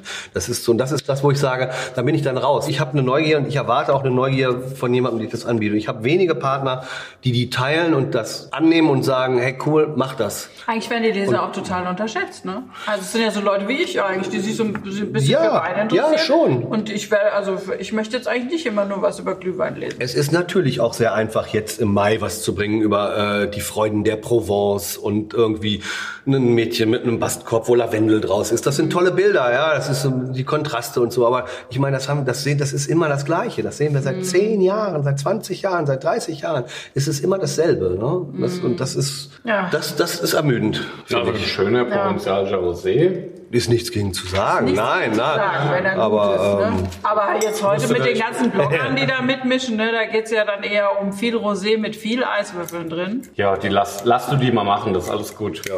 Die sollen ruhig schön trinken. Und der Vorteil ist, wenn Eiswürfel drin sind, verbrauchen sie nicht so viel Wein. Ich habe seltsame Sachen gesehen, aber wo ich letztendlich sage, ich halte es da ganz mit Klaus Kinski, wo ich sage, andere Leute sind nicht mein Problem. Jetzt gehen wir mal. Stell den mal nochmal kalt. Das könnte sein, dass wir dann nachher nochmal ja, probieren, das kann oder? Ja, sein. das könnte jetzt gehen wir, jetzt sein. gehen wir nochmal forsch vor. Linkes Glas und ich bin jetzt wirklich tatsächlich fast ein bisschen gemein. Also es gibt eine Fassprobe. Ui, Fastprobe. fast, eine Fastprobe. Du hast ja so ein Buch geschrieben, das heißt Gemüse und Wein, gell? Wein und Gemüse, Entschuldigung. Oh, Entschuldigung. Auf was muss ich da achten? Auf die richtige Reihenfolge von Wein. Also, Sehr gut. Wir haben also lange erst überlegt. Wein, dann das Gemüse dazu. Ja, wir haben gesagt, die, die, die, die äh, Grundvoraussetzung war dann doch der Wein. Ja. Was schwierig war, es hat vielen Verlagen versauert, weil es gibt entweder Weinbücher und das ist dann halt sowas für verschrobene Leute, ne? das ist dann so Fachpublikation. Ja, ganz Das ehrlich. hört sich für also- mich an wie für fast für Vegetarier. Ja, du kannst ja auch eine Wurst dazu braten, das zwingt, da hindert dich doch keiner. Nein, natürlich war der, der Ursprungsgedanke, dass ähm, ähm, gerade junge Menschen immer mehr vegetarisch sich ernähren Ja. und das finde ich auch wichtig und das tue ich Ja. auch selber unter Okay. der Woche. Es war die Frage mal, du bist im Restaurant, du sitzt da und du hast dein Steinbutt, perfektes Tier, 7,5 Kilo plus bretonisch Wildfang, schöne Beurre Blanc, alles geil. Ja, du bestellst den äh, 96er äh, Genevière von äh, Jobard dazu, hast noch eine Flasche gefunden, ja, Wahnsinnsgeld so und dann sind Artischocken auf dem Teller. Großer, große Error Fair, ja. Okay. Und das hat so ein bisschen die Artischocke in den schlechten Ruf gebracht, einem das Leben zu versauen. Aber wenn die jetzt gesalzen gewesen wäre, wie wäre es dann ausgegangen? Die Artischocke. Also sie, sie hätte gebraten sein müssen und vorher wirklich lange totkonfiert. Aber sie ist einfach nicht der Hauptdarsteller auf dem Tisch. Das heißt, sie ist schon der Querulant auf dem Teller. So, aber wenn du jetzt Vegetarier bist, dann hast du den Fisch und die Soße ja nicht. Das heißt, die Hauptweinbegleitung orientiert sich immer daran, ist es ein Fisch, ist es Fleisch, ist es gekocht, ist es gebraten, wie ist die Soße. Gemüse ist Statist. Und im besten Falle jemand, der dir in die Parade fährt, wenn du den entsprechenden Wein dazu trinken willst. Es gab halt noch nichts, was sich damit beschäftigt hat, was zu welchem Gemüse passt, weil einige Gemüse haben Inhaltsstoffe, die schon mit einem Wein, wo man aufpassen muss. Okay. Aber wenn man jetzt sich auf den Fisch konzentriert, ist die Konzentration nicht auf der Beilage. Aber Deshalb- wie schade eigentlich. Das ist schade, Ja, weil Gemüse ist toll und ich esse das sehr gerne. auch, ja. Und das So, so du jetzt mal wieder. Ich hätte im ersten Moment genauso wie, dir, wie du reagiert einem Gemüse, warum soll ich das jetzt kaufen? Aber genau da, mit die, dieses Wissen, diese Idee, was geht, was geht nicht und worauf achte ich, geile Nummer. Ja? Und das ist halt letztendlich dann wieder so eine es Geschichte. Wie kriegt man es den Leuten transportiert, worum es da eigentlich gerade geht? Vielleicht fehlt Weil ein Untertitel. Mm, Es gibt einen Rücktitel auf der Ah, Rückseite, okay. aber es sind 60 Rezepte mit Wein und Gemüsen von A bis Z, Mhm. die die Gemüse durchdeklinieren. Was ist, äh, was ist denn in der Artischocke, was den Wein so schwierig macht? Das ist Mhm. das Chinarin. Und das ist, ist, ist ein, ein, ein, ein, ein Bitterstoff. Und das ist mit Wein per se Schwierig. nicht per se schwierig, aber oft mit den Weinen, die du hast. Wenn wir jetzt das Beispiel haben mit dem Steinbutt und der Buttersoße. Fett- und Holzfassausbau ist mandatory für dieses Gericht, ist aber der Tod für die Artischocke. Okay. Die Artischocke freut sich in diesem Falle, das ist eine Sache, da gab es keine Referenzwerte für. Das haben wir im Labor zu Hause gemacht, bis man raus, Verrückt. bis man sagen konnte, die Artischocke freut sich über jugendliche, säurehaltige Wenn ich Weine jetzt mein mit Handy guter parat hätte, würde ich das Buch sofort bestellen. Das mache Ich schick Das dir eins. Ich machen schick wir dir eins. Säurebetonte jugendliche Weine mit einer guten Grundphenolik. Also mit einer guten, guten. Grundbitterkeit.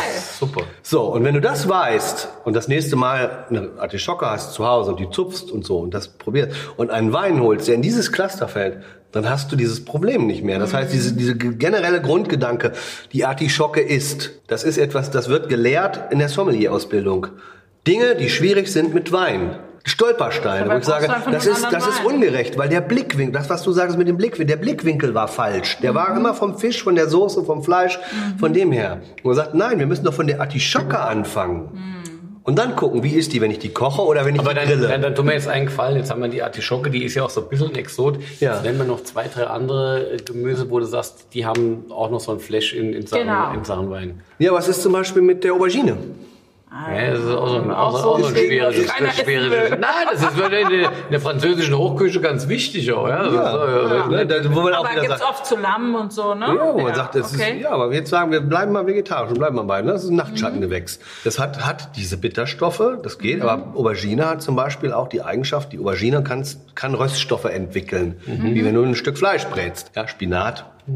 Nee. Blätter, keine Röststoffe. Vergiss es, ne? Okay. Weißt du, Spargel kannst du auch Röststoffe machen zum Beispiel, aber das sind immer die Sachen, wie kannst du es zubereiten und wie reagiert es? Und die Aubergine ist dann sehr, sehr, sehr dankbar für fruchtbetonte, leichte Rotweine. Das kann bis Sangiovese gehen, je nachdem, was du noch bei hast. ne? Also wir reden jetzt erstmal immer pur, was ist das für ein Gemüse, was ist darin, was ist das definierende Okay. Charakteristikum und wie reagiert das mit Wein. Das heißt, man schält erstmal, was fällt alles weg und was bleibt über, damit man dieser Sache per se encore nahe kommt und nicht über den Umweg dieser Beilage denkt, sondern immer erst von dem Produkt Mir aus geht im. Moment enorm auf den Keks, ähm, das, weil es gerade aktuell ist, diese gezuckerten Spargel.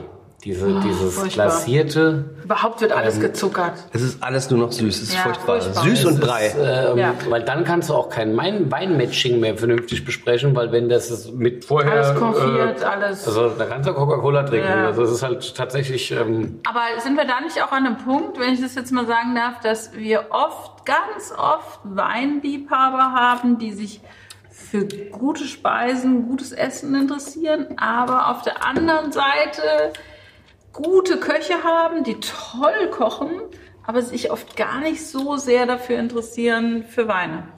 Oder bin ich da jetzt komplett falsch? Aber es Ah, spannendes Thema. Also ich glaube, Ja. so, sowohl als auch vielleicht. Also, Also ich sehe da, sehe da einen, Wandel, weil ich immer mehr junge Köche sehe, die auch Lust auf Wein haben. Also ich muss sagen, dass ich mit, meinem alten Arbeitgeber Steinheuer war lange Zeit oder heute noch einer der wenigen Köche, die seit der ist mega. die seit 50 Jahren nur groß Äh, trinken, die ein enzyklopädisches Gedächtnis haben Wahnsinn. und wahnsinnig auf Wein kochen können. Ne? gab immer schon solche Ausnahmen. Das aber sind Ausnahmen, aber ja. das auch heute wirklich Köche, ich, das sehe ich immer mehr, Köche nachkommen, die Bock auf Wein haben und das eine andere Zusammenarbeit ist mit dem Sommeliers. Mhm. Denn gerade dieses Thema Zucker, sobald nur ein bisschen viel Zucker, das zerschlägt jeden Wein. Mhm. Das ist, das ist wirklich furchtbar. Und die Das Leute, man muss das es sagen. Deutschland ist das Land mit dem zweithöchsten Zuckerkonsum nach Mexiko. Ja, Im Moment ist es ja auch so hip, dass man in jedes Essen irgendwie irgendwo Zucker reingibt oder Sirup oder apropos so. ein Mexiko im Moment mein am schnellsten wachsender Exportmarkt. Mexiko. Crazy. Mexico City ist riesengroß. Da gibt es einen Haufen guten Restaurants. Es freut mich natürlich, Ja. dass man auf die Idee kommt, dass Riesling zur mexikanischen Küche geil sein Das ist kann. geil. Aber das kann ich mir gut vorstellen. Und das rennt wie Bolle. So, das ist ja, Wahnsinn. das ist Tut es, mega, Ja, tut es. Und über die zwei Weine reden wir jetzt. Ja, ja, ja. Also, okay. ich habe jetzt Links ist jung, rechts ist auch jung, aber nicht mehr ganz so. Ja. So, und äh, Farbe, link, links, ist, links ist blutjung und noch nicht genussfähig. In dem Sinne ist es auch noch eine Fassprobe. Ich Wie wollte- hat er eben gesagt? Ich, Entweder das gleich Nein, oder das ja, ja, gleich. ist in Ordnung. Das ist ja auch gut. Aber es ist trotzdem so, der ist ja auch noch im Fass, der ist ja noch nicht zu kaufen. Okay. Und der ist deshalb auch, ähm, darf, Okay. äh, darf, muss man auch noch nicht trinken. Okay. Und es gibt so ein Thema, bei dem ich immer relativ leise bin, aus Respekt vor den Kollegen, die an der Rheinfront direkt Wein erzeugen und ich einfach auch da ähm, ja, total begeistert von bin. Und am Ende ist es trotzdem so, dass ich seit 2014 dann eben halt auch in Nierstein Weinberger habe und das einfach spannend finde. Roter Tonschiefer an, äh, in Nierstein Kalksteinboden bei uns in Westhofen. Und das ist einfach unheimlich schön zu sehen. Herkunft ist so maßgeblich für Wein. Und ähm, ich habe jetzt heute eben 2016 Nierstein im rechten Glas. Ey, das ist voll unfair, dass du jetzt 216 sagst. Das wollte ich sagen. 21 und 16. Genau. Ja. ja, ja. Und dann die 21er Fassprobe. Der Wein wird Okay. erst Ende Juli abgefüllt und wird im September äh, auf den Markt kommen. Ist blutjung. Für mich war 16 das erste Jahr, wo ich gesagt habe, okay, so ein bisschen habe ich Nierstein verstanden, nach zwei Jahren, nach zwei Ernten, 14, 15. 16 war der erste Jahr, wo ich gesagt habe, okay, ich komme langsam an. Und es ist halt wirklich so, als Winzer, selbst wenn du sonst nicht das Schlechteste bist, du musst dich erstmal auch mit einem Weinberg und du musst mal ein Gefühl dafür kriegen. Bei 16 ging mir es erstmal so, ich so, okay, ja, das schmeckt so ein bisschen nach roter Hang, das hat diese klassische rote Tonschiefernoten, das hat diesen Schmelz, die Frucht, die ich, die ich erwarte.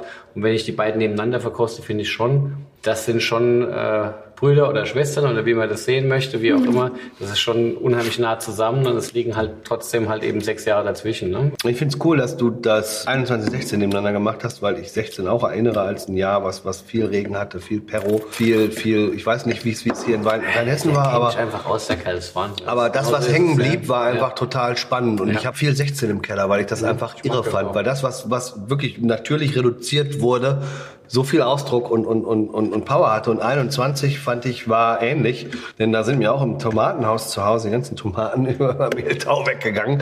Alles ist aufgeplatzt und weggefault. Aber ich glaube, was hängt, Ja. Hing? Ja, also ich meine, Hatte Reife? Ein, 21 war auch wirklich mühsam und äh, am Ende, aber beides Jahrgänge, die mit ihrer puristischen, klaren Art irgendwie überzeugen. Das ist einfach so da, das ist entspannt, das ist schon so ein bisschen unplugged beides, aber es ist glockenklar und das, das liebe ich. Also das ist Ich finde, Nierstein hat immer so einen ganz besonderen Duft. absolut. Ist so. kann es nicht beschreiben, und, und auch, aber- auch unbedingt Nierstein ist nochmal immer sehr, sehr eigen und Ich habe ja, ich habe 1,2 Hektar dort äh, in Nierstein und ich fahre da auch mit Ehrfurcht hin und habe da einfach Respekt auch vor diesem Berg und so. Ist auch weit und, von dir. Und Nee, weit ist die Mosel, aber da darf er nicht schiefer. er hat recht. Da darf ich ja nicht. Das ist ja, der Sebastian weiß das halt. Ne? Ich bin ja glücklich verheiratet. Ich bin ja auch kein Depp. Insofern, ähm, ich genieße Evas Wein und freue mich äh, an dem, was sie macht und ähm, akzeptiere, dass ich in dem Fall halt ausnahmsweise mal nicht Aber mitspielen wenn man darf. doch so ein erfolgreicher Winzer ist, dann ist das doch auch total gut, wenn man eine Frau hat, die auch so tolle Weine Ich macht bin da auch- eigene ganz- Weine ganz Ernst, ich bin da echt das stolz ist total drauf. Ich freu- ich wichtig. freu- freu mich total. hat man Also- ja, und jetzt ist sie auch noch Winzerin des Jahres geworden. Ja, Herzlichen stimmt. Das, Glückwunsch. das ist, ist ja, das ist übrigens sehr geil. Ne? Ich bin jetzt einfach nur der, der, der Ehemann, der macht auch Wein. Nicht so wichtig. Du bist jetzt quasi das Damenprogramm. ja, ich bin im Moment Damenprogramm. Es ist geil. Also ich war wirklich ein paar Mal jetzt das ja. Damenprogramm. Oh, geiles Feeling. Kannte ich oder nicht, aber. Ja, schön. Ja. Where's the bar? Ich habe war auch mal gut. Damenprogramm ist gut, ja, genau.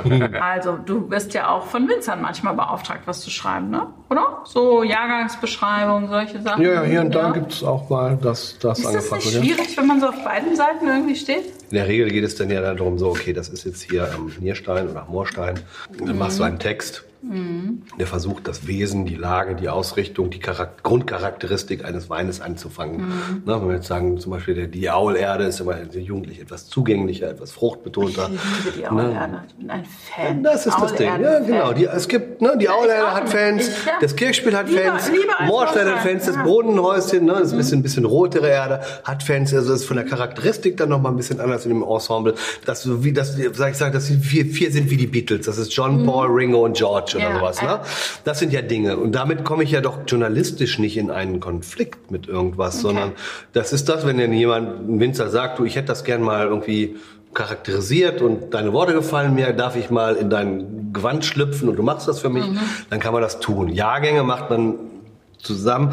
Aber ein, ein, Stück Arbeit, wenn man jetzt sagt, ich mhm. schreibe jetzt, weiß ich nicht, über die, den neuen deutschen Landwein in Abgrenzung zum, zum Qualitätswein oder sowas, das ist dann Journalismus, wo ich sage, dann muss man forschen, gucken, sich reingraben, mit Leuten mhm. sprechen. Wo sind die Grenzen? Wem kann ich damit auf die Nerven gehen? Wem will ich damit auf die Nerven gehen? Mhm. Na, das, das sind ja ganz andere Themen, als zu sagen, wenn ich jetzt... Wo hast du das Schreiben gelernt? Das ist eigentlich die spannendere Frage, weil das ist letztendlich so...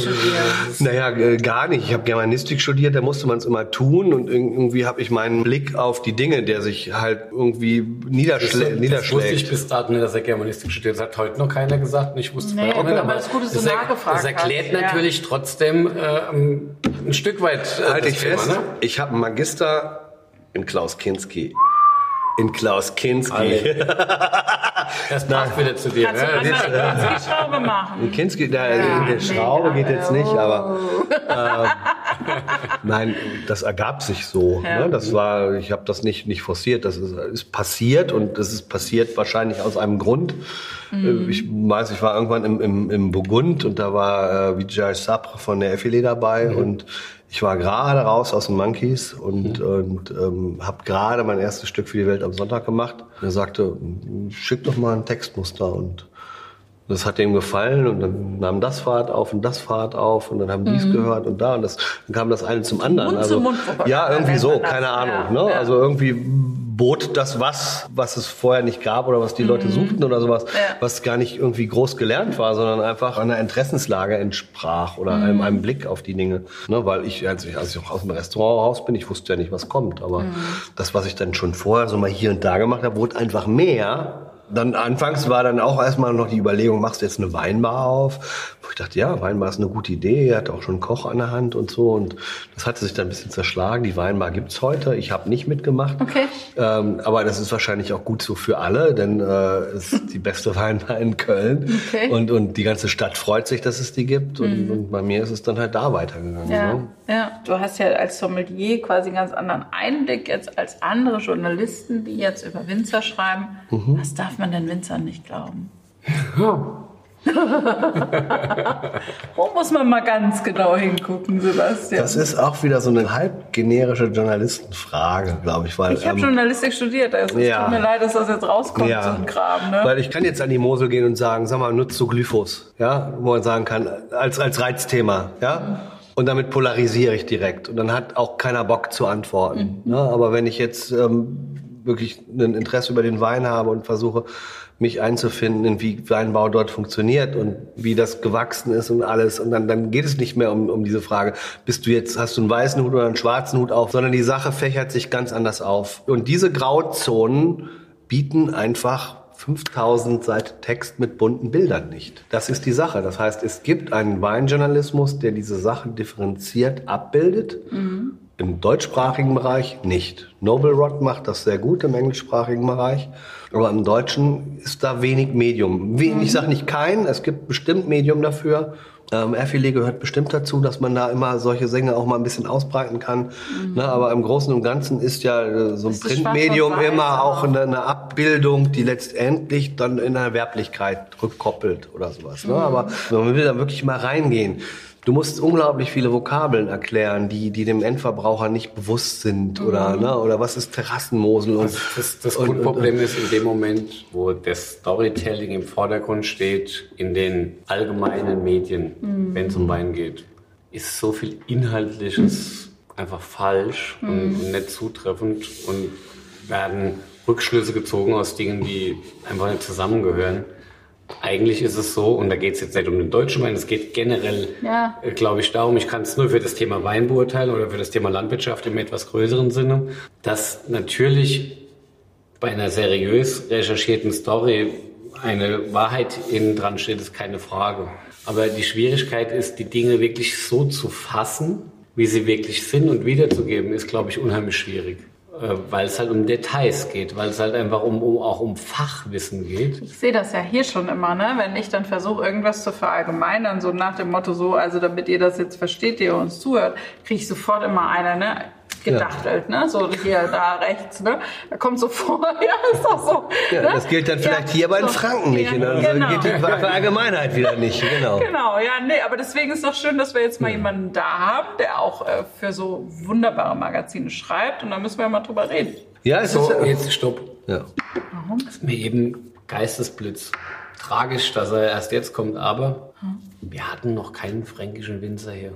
Ja, Ja. Meine, Das muss nächste, sich Aufga- ändern. meine nächste Aufgabe. wunderbar. So, jetzt sprechen wir aber erstmal über die beiden Weine, die wir hier im Glas haben. Du hast schon gesagt, was wir im Glas haben, aber du hast noch gar nichts dazu gesagt, was du da so geschmeckt hast. Ich habe Hast nicht geschmeckt. Ich habe mir dreimal den 16er nachgegossen. ja, also das heißt, es hat mir sehr gut geschmeckt. Was das jetzt im Detail war, kann ich noch mal kurz rausholen. Warte. Arbeit. Vielleicht gehst der Philipp dir nochmal nach, dann kannst du nochmal nachschmecken. Können wir denn ähm, im Podcast Winzer öffentlich einladen und der muss dann kommen? Ja, versuch doch mal. Mach doch mal so eine, ja, einfach so eine Challenge, wo man Genau. sagt, am Ende des Podcasts muss jeder Winzer sagen, wen er das nächste Mal haben will. Vielleicht mit einer Vorlage.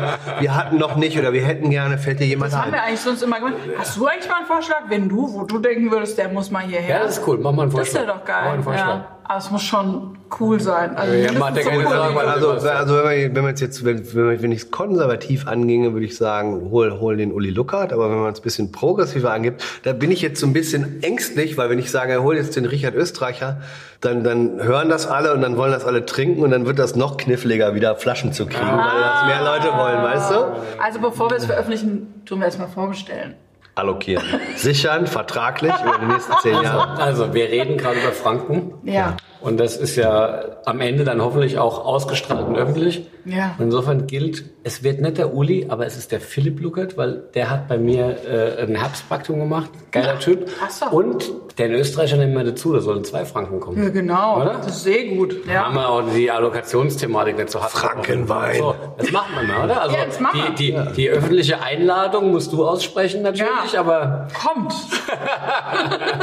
Es war mir eine Freude, Jungs. Wer- wer- Allokation. Allokation. Reserviert erst die Flaschen und dann kommt ihr. Ich hatte kurz überlegt, ob ich das Kreuz mitbringe und den, den Shannon-Aufriss, den ich mache, ob ich das mit Silvana durchziehe. Aber ich habe mich dann für Shannon entschieden, weil ich dachte, Silvana aus Franken. Ich schwöre dir, ich hätte es erkannt. Keine Ahnung. Ich weiß es nicht.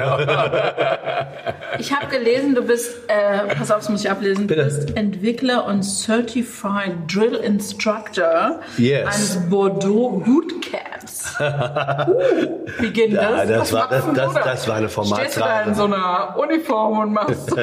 ja, ich trage gern Uniform. Okay. Äh, nein. Ich bin, bin ein, einer der zertifizierten Tutoren für Bordeaux-Ausbildung in Deutschland. Und das war einfach ein, ein Format, was wir mal entwickelt haben. Okay. Um der ganzen Sache so ein bisschen, ein bisschen Riss zu geben, ne? weil ähm, Bordeaux jetzt, glaube ich, nicht gerade im Zentrum der Aufmerksamkeit der meisten Sommeliers steht. Ich habe auch direkt Und- still gestanden, als ich das gelesen habe. Siehst du, genau, und deshalb haben wir so ein bisschen Ich bin the way, ich bin übrigens Bordeaux-Kommandeur. Was? Was, was habt denn ihr, was sind denn das alles für bin, crazy bin Titel? Mitglied in der Kommanderie äh, de Bordeaux au Francfort. Wie wird man das? Ja. Wie wird man das? Auch du? Wie wird man das? Das ist unser Geheimnis. Da hüllen wir uns jetzt in äh, nebulöses Wir möchten Schweigen. nicht weiterreden darüber. Wir dürfen nicht weiter. Okay. Also du gibst Weinwissen weiter in Workshops. Gerne. Gestern Ja. hast du äh, dich dem Thema Südtirol genähert. Da bist du doch auch irgendwie. Äh, Genau, war lange Jahre als ähm, ähm, Brand Ambassador in Deutschland tätig, bin, mache, führe den Unterricht in den Schulen weiter. Wir haben ein, ein, ein Problem mit Personal, mit Fachkräften. Ja. Und die Leute, die wir haben, da können wir gar nicht ähm, denen genug Infos Beibringen. beibringen, mitgeben. Ja, wir müssen die Leute, die wir haben, nicht mit, ja, du kannst jetzt nicht diesen Fortbildung machen, weil du musst arbeiten und sowas, sondern wir müssen uns wirklich da organisieren und sagen, die, die wir haben, müssen wir so aufladen mit Wissen, weil es wird immer weniger und das Wissen wird immer mehr und immer spezifizierter.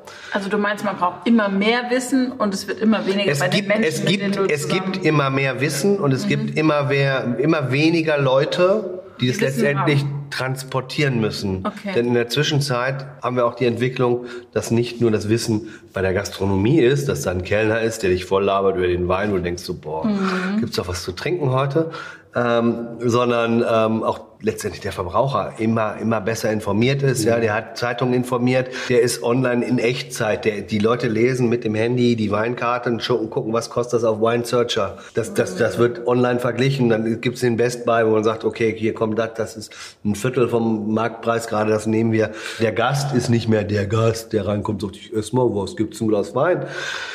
Sondern das sind alles Pros, die haben ihre Tools an der Hand und da müssen wir nachziehen und das wird das Problem ist, es ist eine Verknappung an der Ressource Personal und ist das einzige, was uns bleibt, ist dieses Personal so gut auszubilden, wie es nur geht, wirklich. Habe ich gute Hoffnung, wenn du das machst. Ne? Es sieht mir so aus, als würde das, das läuft. Läuft. Ja. Dann lass uns doch noch mal über deine Verkostertätigkeiten sprechen. Du sitzt ja auch in vielen, vielen Juries zum Verkosten.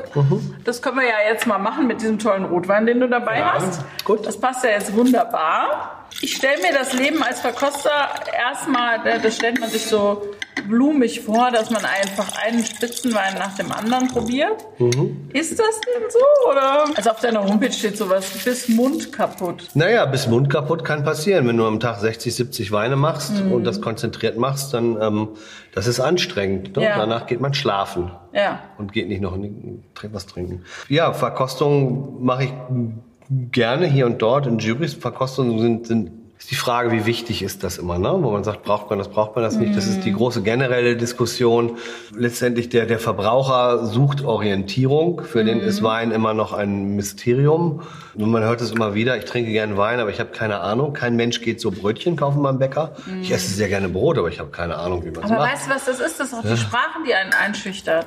Also das sehe ich ja bei mir. Also, dass man einfach sich gar nicht traut, sich da auszudrücken, weil man irgendwie denkt, also beim Wein gibt es halt so viele Aromen. Mhm. Beim Brötchen weiß ich nicht, ob es so viele Aromen gibt. Ne? Wenn ich eine Birne mal drauf habe, weiß ich, wie eine Birne schmeckt. Aber Weil wir Wein- alle schon mal eine Birne gegessen Ja. haben. Aber wir haben jetzt, glaube ich, noch nicht alle diesen Wein getrunken. Und Ja, ich glaube, wenn die ganze. Welt das getrunken hätte, dann wäre auch die Angst nicht so groß. Und letztendlich, Und gleichzeitig ist es trotzdem so, wenn ich zum Bäcker gehe, ja, dann eine Auswahl an diversen äh, Dreikorn und äh, ähm, Dinkel und wie auch immer, das Know-how darüber zu haben, was ich jetzt bei dem Bäcker da bestellen soll, ist erstmal eine Aufgabe. Dann hast du das Problem, dass dann gegenüber der oft gar nicht wirklich, also, also mir geht's oft so, dass ich beim Bäcker frage und dann das Gefühl habe, der mir das jetzt verkaufen will, hat der gar keine Ahnung. Aber ich weiß es trotzdem nicht. Also ich kaufe dann was, habe das Gefühl, ich habe keine Auskunft bekommen, warum das jetzt so heißt und was damit ist und gehe trotzdem doof heim. Das ist irgendwie so ein bisschen unbefriedigend. Das ist letztendlich dann beim Wein die Aufgabe und deshalb gibt es so äh, Leute wie den Sebastian, Informationen zu geben. Ja. Ich wäre durchaus dankbar mal für den einen oder anderen intensiveren Brotartikel zum Beispiel. Ja, mal irgendwo. Also das Doch, ist, Ja, beim Brot jetzt. gibt's ja diese Entwicklung jetzt über jetzt gerade über das Lockdown. Eine Kollegin hat mal gesagt, äh, der, der, der Sauerteig ist das Tamagotchi des, der Pandemie. ne? dass, dass die Leute ja. aufgewaffnet haben und angefangen haben zu backen, weil die gesagt haben, wir wollen das jetzt mal verstehen, wie das jetzt Ja. ist. Ne? Ein bisschen ist diese Entwicklung auch beim Wein. Ne? Aber ähm, ja, die Frage ist immer, muss man ein Pro-Seminar draus machen aus dem Wein, dass er schmeckt oder nicht? Ne?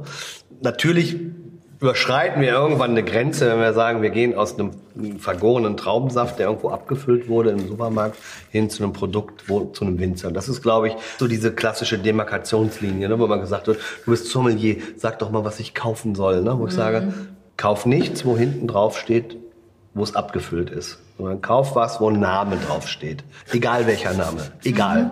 So, dann, dann steht ein Typ hinter. Und dann hast du schon mal mehr Sicherheit, als dir eine Packung Mischbrot, ein Liter Milch oder ein Kilo Hack bieten kann. Das ist ein ganz unmittelbarer Weg. Und Mischbrot, Milch oder Hack sind Lebensmittel und Wein ist Genussmittel. Das ist on top.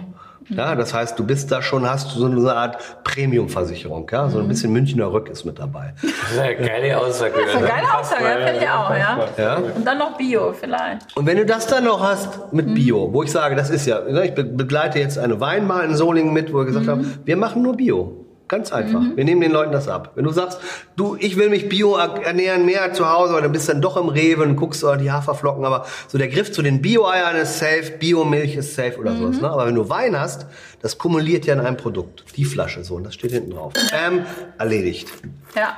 Und das ist doch schon mal ganz schön was, oder? Ja, absolut. Danach kommen wir natürlich in diese Diskussionen, die man bei Spitzenwein führt, die aber viele auch gar nicht mitgehen können und die auch über, vielleicht auch manchmal übertrieben ist. Ja, und Spitzenwein. Wir reden, und das ist auch das, die Leute kommen mit Spitzenwein, Spitzenwein, Spitzenwein. Spitzenwein ist Weihnachten, Hochzeitstag, Kommunion. Ja, aber Wein ist ja auch viel mehr. Wein ist Montag bis Freitag, ist Stulle, Nudeln mit Tomatensauce, ein Döner. Die Kinder haben Geburtstag oder irgendwie sowas. Ne? Das, das ist ja der größere Teil von Wein. Das ist ja wie auch diese Die Qualität. Kinder haben Geburtstag ist super, weil da kann man immer die Geburtsjährgänge trinken. Yay! Wenn die mal ab Nein. sind, ist nichts mehr übrig. Hat der Philipp alles ausgedruckt. Aber wir reden immer, immer über diese Spitze. Das ist ja auch Ja. letztendlich nicht das, worum wir, wir reden ja generell erstmal darum, in Deutschland auch Wein als Getränk zu Tisch zu etablieren, einem kulturellen Wert zu geben und den niederschwellig zu gestalten. Wie du, wenn du sagst, ich habe gar nicht so viel Ahnung oder sowas. Wo man sagt, es geht doch auch um Selbstvertrauen, um seinen eigenen Geschmack, um was man gerne mag und, und da eine gewisse Stabilität zu entwickeln und sich nicht dem auszuliefern, dass irgendjemand sagt, das ist jetzt falsch, was du findest oder nicht, sondern einfach für sich. Und da, da sind wir einfach, das, wie beim Fußball, 82 Millionen Fußballtrainer. Und so ist das mit, mit dem Essen aus. Es gibt 82 Millionen Gastrokritiker. ist natürlich, je mehr man So. trinkt, je mehr man probiert, nicht trinkt, je mehr man so probiert von gutem Wein, geht mir ja jetzt hier so, weil ich hier sitzen darf und das immer wieder mitverkoste. Je mehr man natürlich damit in Kontakt kommt, umso mehr schult sich natürlich auch der Geschmack. Das ist ein bisschen so. Und Beziehungsweise andere Dinge fallen plötzlich raus, die man früher noch mochte. Ne? Also Ja, aber so, so ist das Leben. So, Ja. also, natürlich kannst du auf etwas draufgeschoben werden, weil du einen Weg gehst, der das extrem fördert. Aber selbst wenn du einfach nur normal dein Leben lebst, wirst du immer wieder merken, dass du dich veränderst. Und Veränderung ist gut. Und ähm, das Thema Wein ist ja auch jede Menge Veränderung. Und ähm, am Ende geht's mir so, ich finde es auch gar nicht schlimm, wenn nicht jeder Wein trinkt. Ich weiß bei mir, ich mache auch Weine, die auch nicht jedem schmecken, weil letztendlich manchmal vielleicht dann auch zu ungewohnt, zu kompliziert, wie auch immer ist, keine Ahnung. Ich freue mich aber über jeden, der daran Spaß hat. Wenn jemand zu mir sagt, ich trinke keinen Alkohol, sage ich, alles fein, Respekt für diese Entscheidung, die für diese persönliche Entscheidung. Und auch wenn jemand sagt, ich trinke nur Bier, dann fällt mir es schwerer, weil ich finde, ich trinke keinen Alkohol cooler als die Aussage, ich trinke nur Bier. Aber das ist meine persönliche Wahrnehmung. Dennoch Respekt auch dafür ist alles okay. Und das ist immer eine Entscheidung, gehst du in ein Thema, möchtest du das spielen oder möchtest du es nicht spielen? Und Wein als Genussmittel und auch das irgendwie in moderatem Konsum ist ein großartiges Thema. Ähm, irgendwie ist es auch was, was Verdichtetes Wissen. Ja, Höchst konzentriert. Also ich habe halt manchmal den Eindruck tatsächlich, dass sich im Moment ganz, ganz viele in dieser Weinbranche tummeln. Damit meine ich jetzt nicht die Winzer, sondern so, so überhaupt. Nein, das, das, das, das Lustige ist, dass von außen immer mehr Leute ja, kommen. das meine ich. Ja, dass ja. von außen unglaublich viele da reinströmen, die alle mitmachen wollen und irgendwie das überhöhen. Das ist aber das ist Kommerz. Ja, das ist natürlich. Kommerz. Und das ist tatsächlich unsere beide Welt nicht. Wir haben damit nicht so viel zu tun, weil, Ja. weil, weil wir ähm, nicht den Ansatz geben für dieses Add-on. Und dennoch gibt es natürlich andere Spitzenwinzer, die auch mit so Promis, B-Promis Weine machen, das gibt es alles, ne? So, das, Ja, das ist, ist äh, absolut in Mode. Ist in Wahnsinn. Mode, Ist ja. Wahnsinn, wer heute alles Wein macht und wer Ja. da seinen eigenen Wein hat und wie auch immer. Ich sage als Winzer, cool, dass Wein Lifestyle ist. Super, ja. Ja. Wir, wir genießen die Situation, dass Wahrnehmung ist. Mhm. Toll.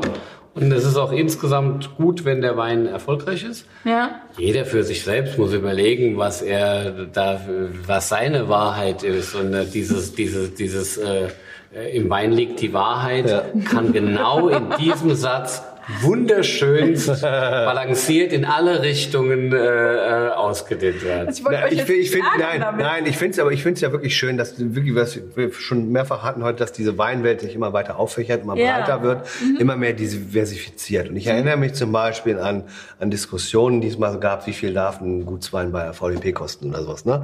Da war, glaube ich, 8 Euro so eine Benchmark oder irgendwann waren es Zehner. Ne? Wenn ich jetzt zum Beispiel mal so einen Blick werfe auf die, auf die Naturweinwelt, was ja lustigerweise ist, du machst ja Biodünnweinbau, aber da äh, gibt's ja immer noch so eine, so eine Trennwand zu den Naturis oder sowas. Aber das ist, das ist so eine junge Szene, die auch gerne mein Buch kauft, die gerne Gemüse isst und Wein dazu trinkt. Artischocke. Ich kaufe das Buch Artischocke. auch. Artischocke. Artischocke. Artischocke. Nein, aber das sind Leute, ähm, die haben Bock auf dieses Thema und Ja. äh, denen ist die Kohle scheißegal. Die stehen im Laden, die legen ohne mit der Wimper zu zucken einen Zehner für eine Flasche hin. Und das ist eine Entwicklung, wo ich sage, jetzt ist jetzt übergreifend, ob das Natur ist oder Bio oder irgendwas, sondern äh, was du sagst, das ist die Wahrnehmung Wein, die gerade da einen unglaublichen Uplift erfährt. Ne? Das geht so weg von den, von den 70-Jährigen mit, mit dem blauen Zweireiher mit Goldknopfen hin zu äh, äh, jugendlichen Leuten, meinetwegen mit Gesichtstattoos oder irgendwas, wo die sagen, hey, wine is the shit. Und dass man auch begreift, du gibst in einem Club 12 Euro für einen Gin Tonic aus, den ziehst du dir ohne Verstand in fünf Minuten weg. Aber wenn wir zu dritt hier sitzen und jeder hat eine Flasche für 12 Euro, und dann, haben- dann haben wir vielfach höheren Spaß. Und selbst wenn ich mich in einem 12-Euro-Bereich mit Wein aufhalte, als totaler Rookie, der sagt, ich finde Wein irgendwie cool, ich habe Bock drauf. Und ich sage, 12 Euro, kann ich die nächsten 10 Jahre lang jeden Tag was Neues, Geiles trinken. Ist so. Und braucht nicht mal die Grenzen Deutschlands zu, ver zu, zu Nein, verlassen ist so, oder sowas. ist so. Ne? Ist so. Und das ist gerade, das passiert gerade. Und das finde ich, finde ich spannend. Dies gekoppelt mit dem, okay, bring it on. Diese, diese Offenheit, ne? Liefern. Okay. Liefern, machen wir. Und So, das jetzt, ist und jetzt müssen wir über den Rotwein Ja, jetzt müssen wir über den Rotwein, weil der Philipp hat schon fast leer. Guck mal. wie den ganzen Tag schon. Ein Säufer vor dem Herrn, sage ich dann. Erstmal ein Stück Pizza. Ein kühler, roter. Ich sag mal, nördlich gewachsen in dem Sinne, dass er nicht aus Deutschland kommt, aber in den nördlichen europäischen Anbaugebieten gewachsen ist. In der Zuordnung wird es spannend, weil natürlich der Faktor Reife mit reinkommt. Und der Faktor Reife macht es ganz leicht. Es ist, es ist ähm, gemein, der Main ist gemein, um jetzt wirklich sich festlegen zu müssen, weil man natürlich sehr unterschiedliche Themen miteinander bringt. Ich bin jetzt trotzdem mal so frei und sage drei verschiedene Anbaugebiete, die stilistisch total unterschiedlich sind, aber um einfach mal zu erklären, wie meine Gefühlslage bei den Weinen ist. Ähm, für mich ist das vom Cabernet Franc der Loire über das nördliche Rhonetal äh, bis hin äh, ins Piemont durchaus äh, eine Linie, die ich bei diesem Wein in seiner in seiner äh, Art und Weise äh, ziehen würde. Hätte, könnte jetzt aber kein, ich frage jetzt ganz blöd, könnte jetzt kein äh, Pinot aus, aus Baden sein. Das könnte nicht sein. Nee. Okay. Dazu ist Das ist gut. Der, der dramatische Ausschluss einer Sache ist ja oft mehr wert als das vage Möglichsein. Ja. Warum schließt du das so kategorisch aus? Nur, dass ich es lerne. Hat dich das jetzt so? Für mich ist die Aromenwelt äh, Eine andere. nicht Pinot. Okay. Das sind Aber es ist ähm, sehr elegant. Ich finde Das trotzdem sehr, ein sehr, ein elegant. sehr feiner Wein. Ein sehr feiner Wein, der auch immer noch mit jugendlichen Ansätzen zwischen rein glänzt. Das ist so, der ist so, der ist so ein bisschen in between off, ja. Der hat schon Reife und hat dann So ein bisschen Mick Jugendlichkeit. Das ist ein, das ist ein, ein Hello, Mick Jagger. verdammter Kerl. Das ist schon geil. Also vor allem ist es jetzt tatsächlich, nachdem die Flasche länger offen ist, ist es sogar deutlich fruchtiger geworden. Ich möchte dazu sagen, dass der Sebastian die Flasche auch gekühlt hat. Die war im Kühlschrank. Also man darf so einen Wein durchaus, auch einen Rotwein. Muss bei dem Wetter muss man jeden Wein Schön kühlen. kühlen. Man muss alles kühlen. Okay. Mit der Öffnung, die er hat, würde ich Piemont würde ich rauslassen mittlerweile, weil mir es zu fruchtig, fleischig wird. Wenn ich mich jetzt festlegen müsste, wäre ich beim Cabernet Franc. Das ist komplett falsch, aber irgendwo auch schon richtig.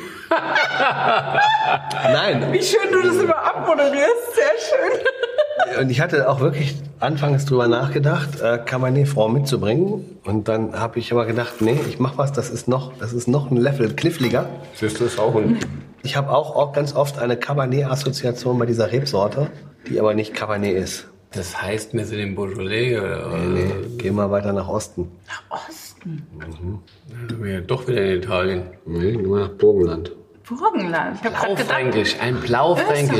Ja, das passt natürlich auch. Das, Das ja. hat halt so ein bisschen diese Ja. Finesse von Pinot, Ja, aber auch immer diese dieses. Würzige von, von, danke, von Cabernet. Finesse von Pinot. So, und da muss Ja. ich sagen, das war tatsächlich so ein bisschen die Ignoranz dessen, den deutschsprachigen Raum auszulassen. Auch wenn meine Freunde aus Österreich nicht gerne hören, deutschsprachiger Raum. Ähm, natürlich ist das großer Stoff, aber, Raum. das ist natürlich schon ein großes Kino. Und ist geil. Also der Wein ist toll.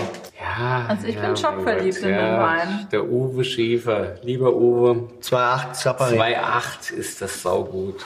Ist echt gut. Und ich ja. glaube, der Uwe ist durchaus d'accord mit dem, was ich gesagt habe, oder? Er kann damit leben, oder? Absolut. Äh, wir waren jüngst noch auf dem Stones-Konzert. Also ich glaube gerade diese Also- Mick, Mick Jagger-Part Mick davon. Jagger fand er geil. unterschreibt er. Extrem geiler, extrem geiler Typ. Das ist pures Handwerk, das ist Traubenfrucht äh, par excellence. Also das ist jetzt so ein Wein, da könnte ich mich reinlegen. Den finde ich mega. Ex-Sommelier Der übrigens. Ja, du musst jetzt, Okay. du, du musst jetzt überlegen, das ist 2,8. Wow. Und ähm, das steht da. Wiener 1.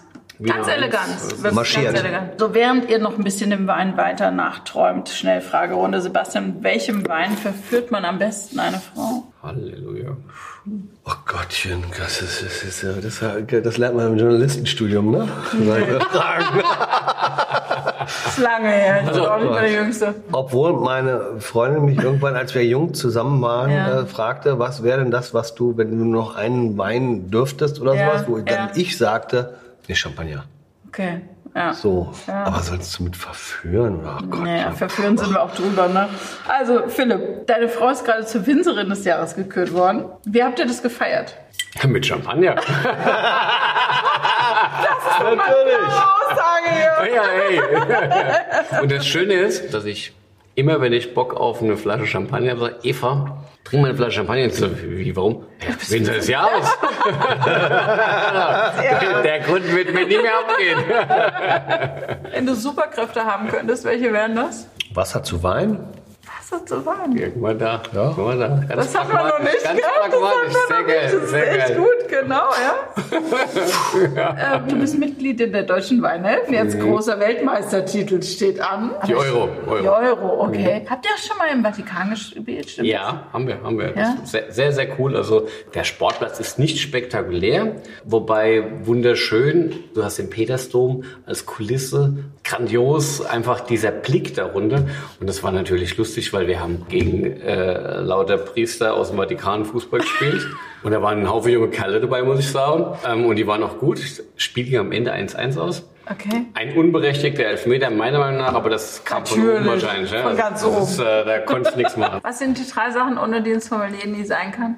Kellnermesser? Champagner? Sind wir wieder bei dem Thema? Ja, ja, Gott. Und ja, für mich ein Laptop, ne?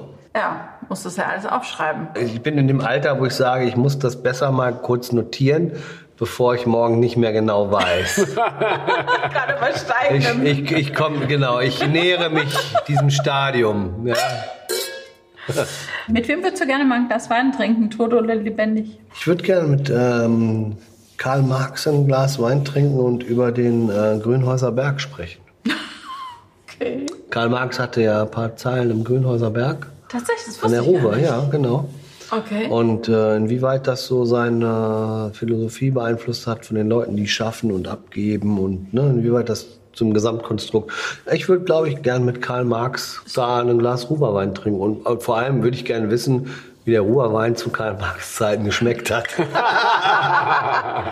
wir jetzt zu diesem Rotwein schon ausgiebig was gesagt? Ja, ich glaube, wir haben den Uwe Schiefer betont, der ein ganz wichtiger Typ ist, aber mein, sein Kellermeister, den äh, Yoshi, Yoshi. Darf man nicht vergessen, der ist auch cool. Macht auch eine sehr gute Wurst nebenbei, müssen wir man an muss einfach- sagen. Wurst. Es sind, es sind große Terroirs. Und das, ist, das, das, das Spannende ist, Es hat geile Lagen auch. ähm, ja, das Spannende ist, wenn du jetzt mal ganz en general ins Burgenland fährst, fällt es dir das gar nicht so leicht, das zu erkennen, was da teilweise für Potenzial vorherrscht. Und es gibt halt so diese Ikonen, die dort dann diese Hotspots gefunden haben. Das Burgenland hat so ein bisschen was rein Hessisches. Im Großen und Ganzen ist es irgendwie eigentlich nicht so aufregend. Aber en Detail kann es einfach Weltklasse sein. Und, und das ist jetzt nicht vor so einem Berg. Und, und das ist Genau, es ist nicht dieses dramatische wie die, die in, den, in den Dolomiten in Südtirol, ja, wo du dann Okay. die, diese Kuppe hast, und, Ja. sondern das sind eher so bescheidene Hänge, ähnlich wie im Burgund, wo man denkt, so, hm, ist ein bisschen hügelig, aber das, was dort wirklich passiert letztendlich und im Wein kondensiert, ist spektakulär. Und Uwe war einer der ersten, muss man sagen, der es am, am Eisenberg gesehen hat, müssen die Zeit berücksichtigen. Da war gerade Niedergang Ostblock, der stand mit dem Rücken zur Wand. Das, war nicht relevant, was dort an Weinproduktion passierte. Der gesagt hat, wir haben hier große Terroirs, wir können hier große Weine machen. Da hat der Rest an Österreich noch sich an Cabernet Merlot mit viel Neuholz versucht. Hat er, hat er gesagt, Blaufränkisch, dieses Terroir, das ist hier unser Mittel zum Ausdruck. Und ähm, wo heute natürlich alle sich verneigen und sagen, zu Recht. Chapeau. Gibt Also, halt, das ist jetzt so eine Flasche. Das wäre so eine Sekundärmarktflasche. Das ist mittlerweile, ja, ich glaube schon. Ich glaube, dass Ja. die, die, die Schieberweine mittlerweile aus so- solchen Jahrgängen, die kriegst du nicht mehr. Oh, vielen Dank fürs Mitbringen. Freude. Merci vielmals. Philipp, vielen Dank auch dir fürs Dabeisein, Ja, wie immer, fürs also, Unterstützen. Dir vielen Dank fürs Rüberkommen aus Köln, ne? Den weiten Weg gemacht, Das mein mochte ich übrigens, Schwan. wenn er so ein bisschen in das Slang gefallen ist. Das hat mir Ja. immer gut gefallen. Er hat es nur manchmal gemacht, aber es ist trotzdem schön. Ist schön, ja? Wir trinken den Batadier aus, dann kriegst du vom Montier.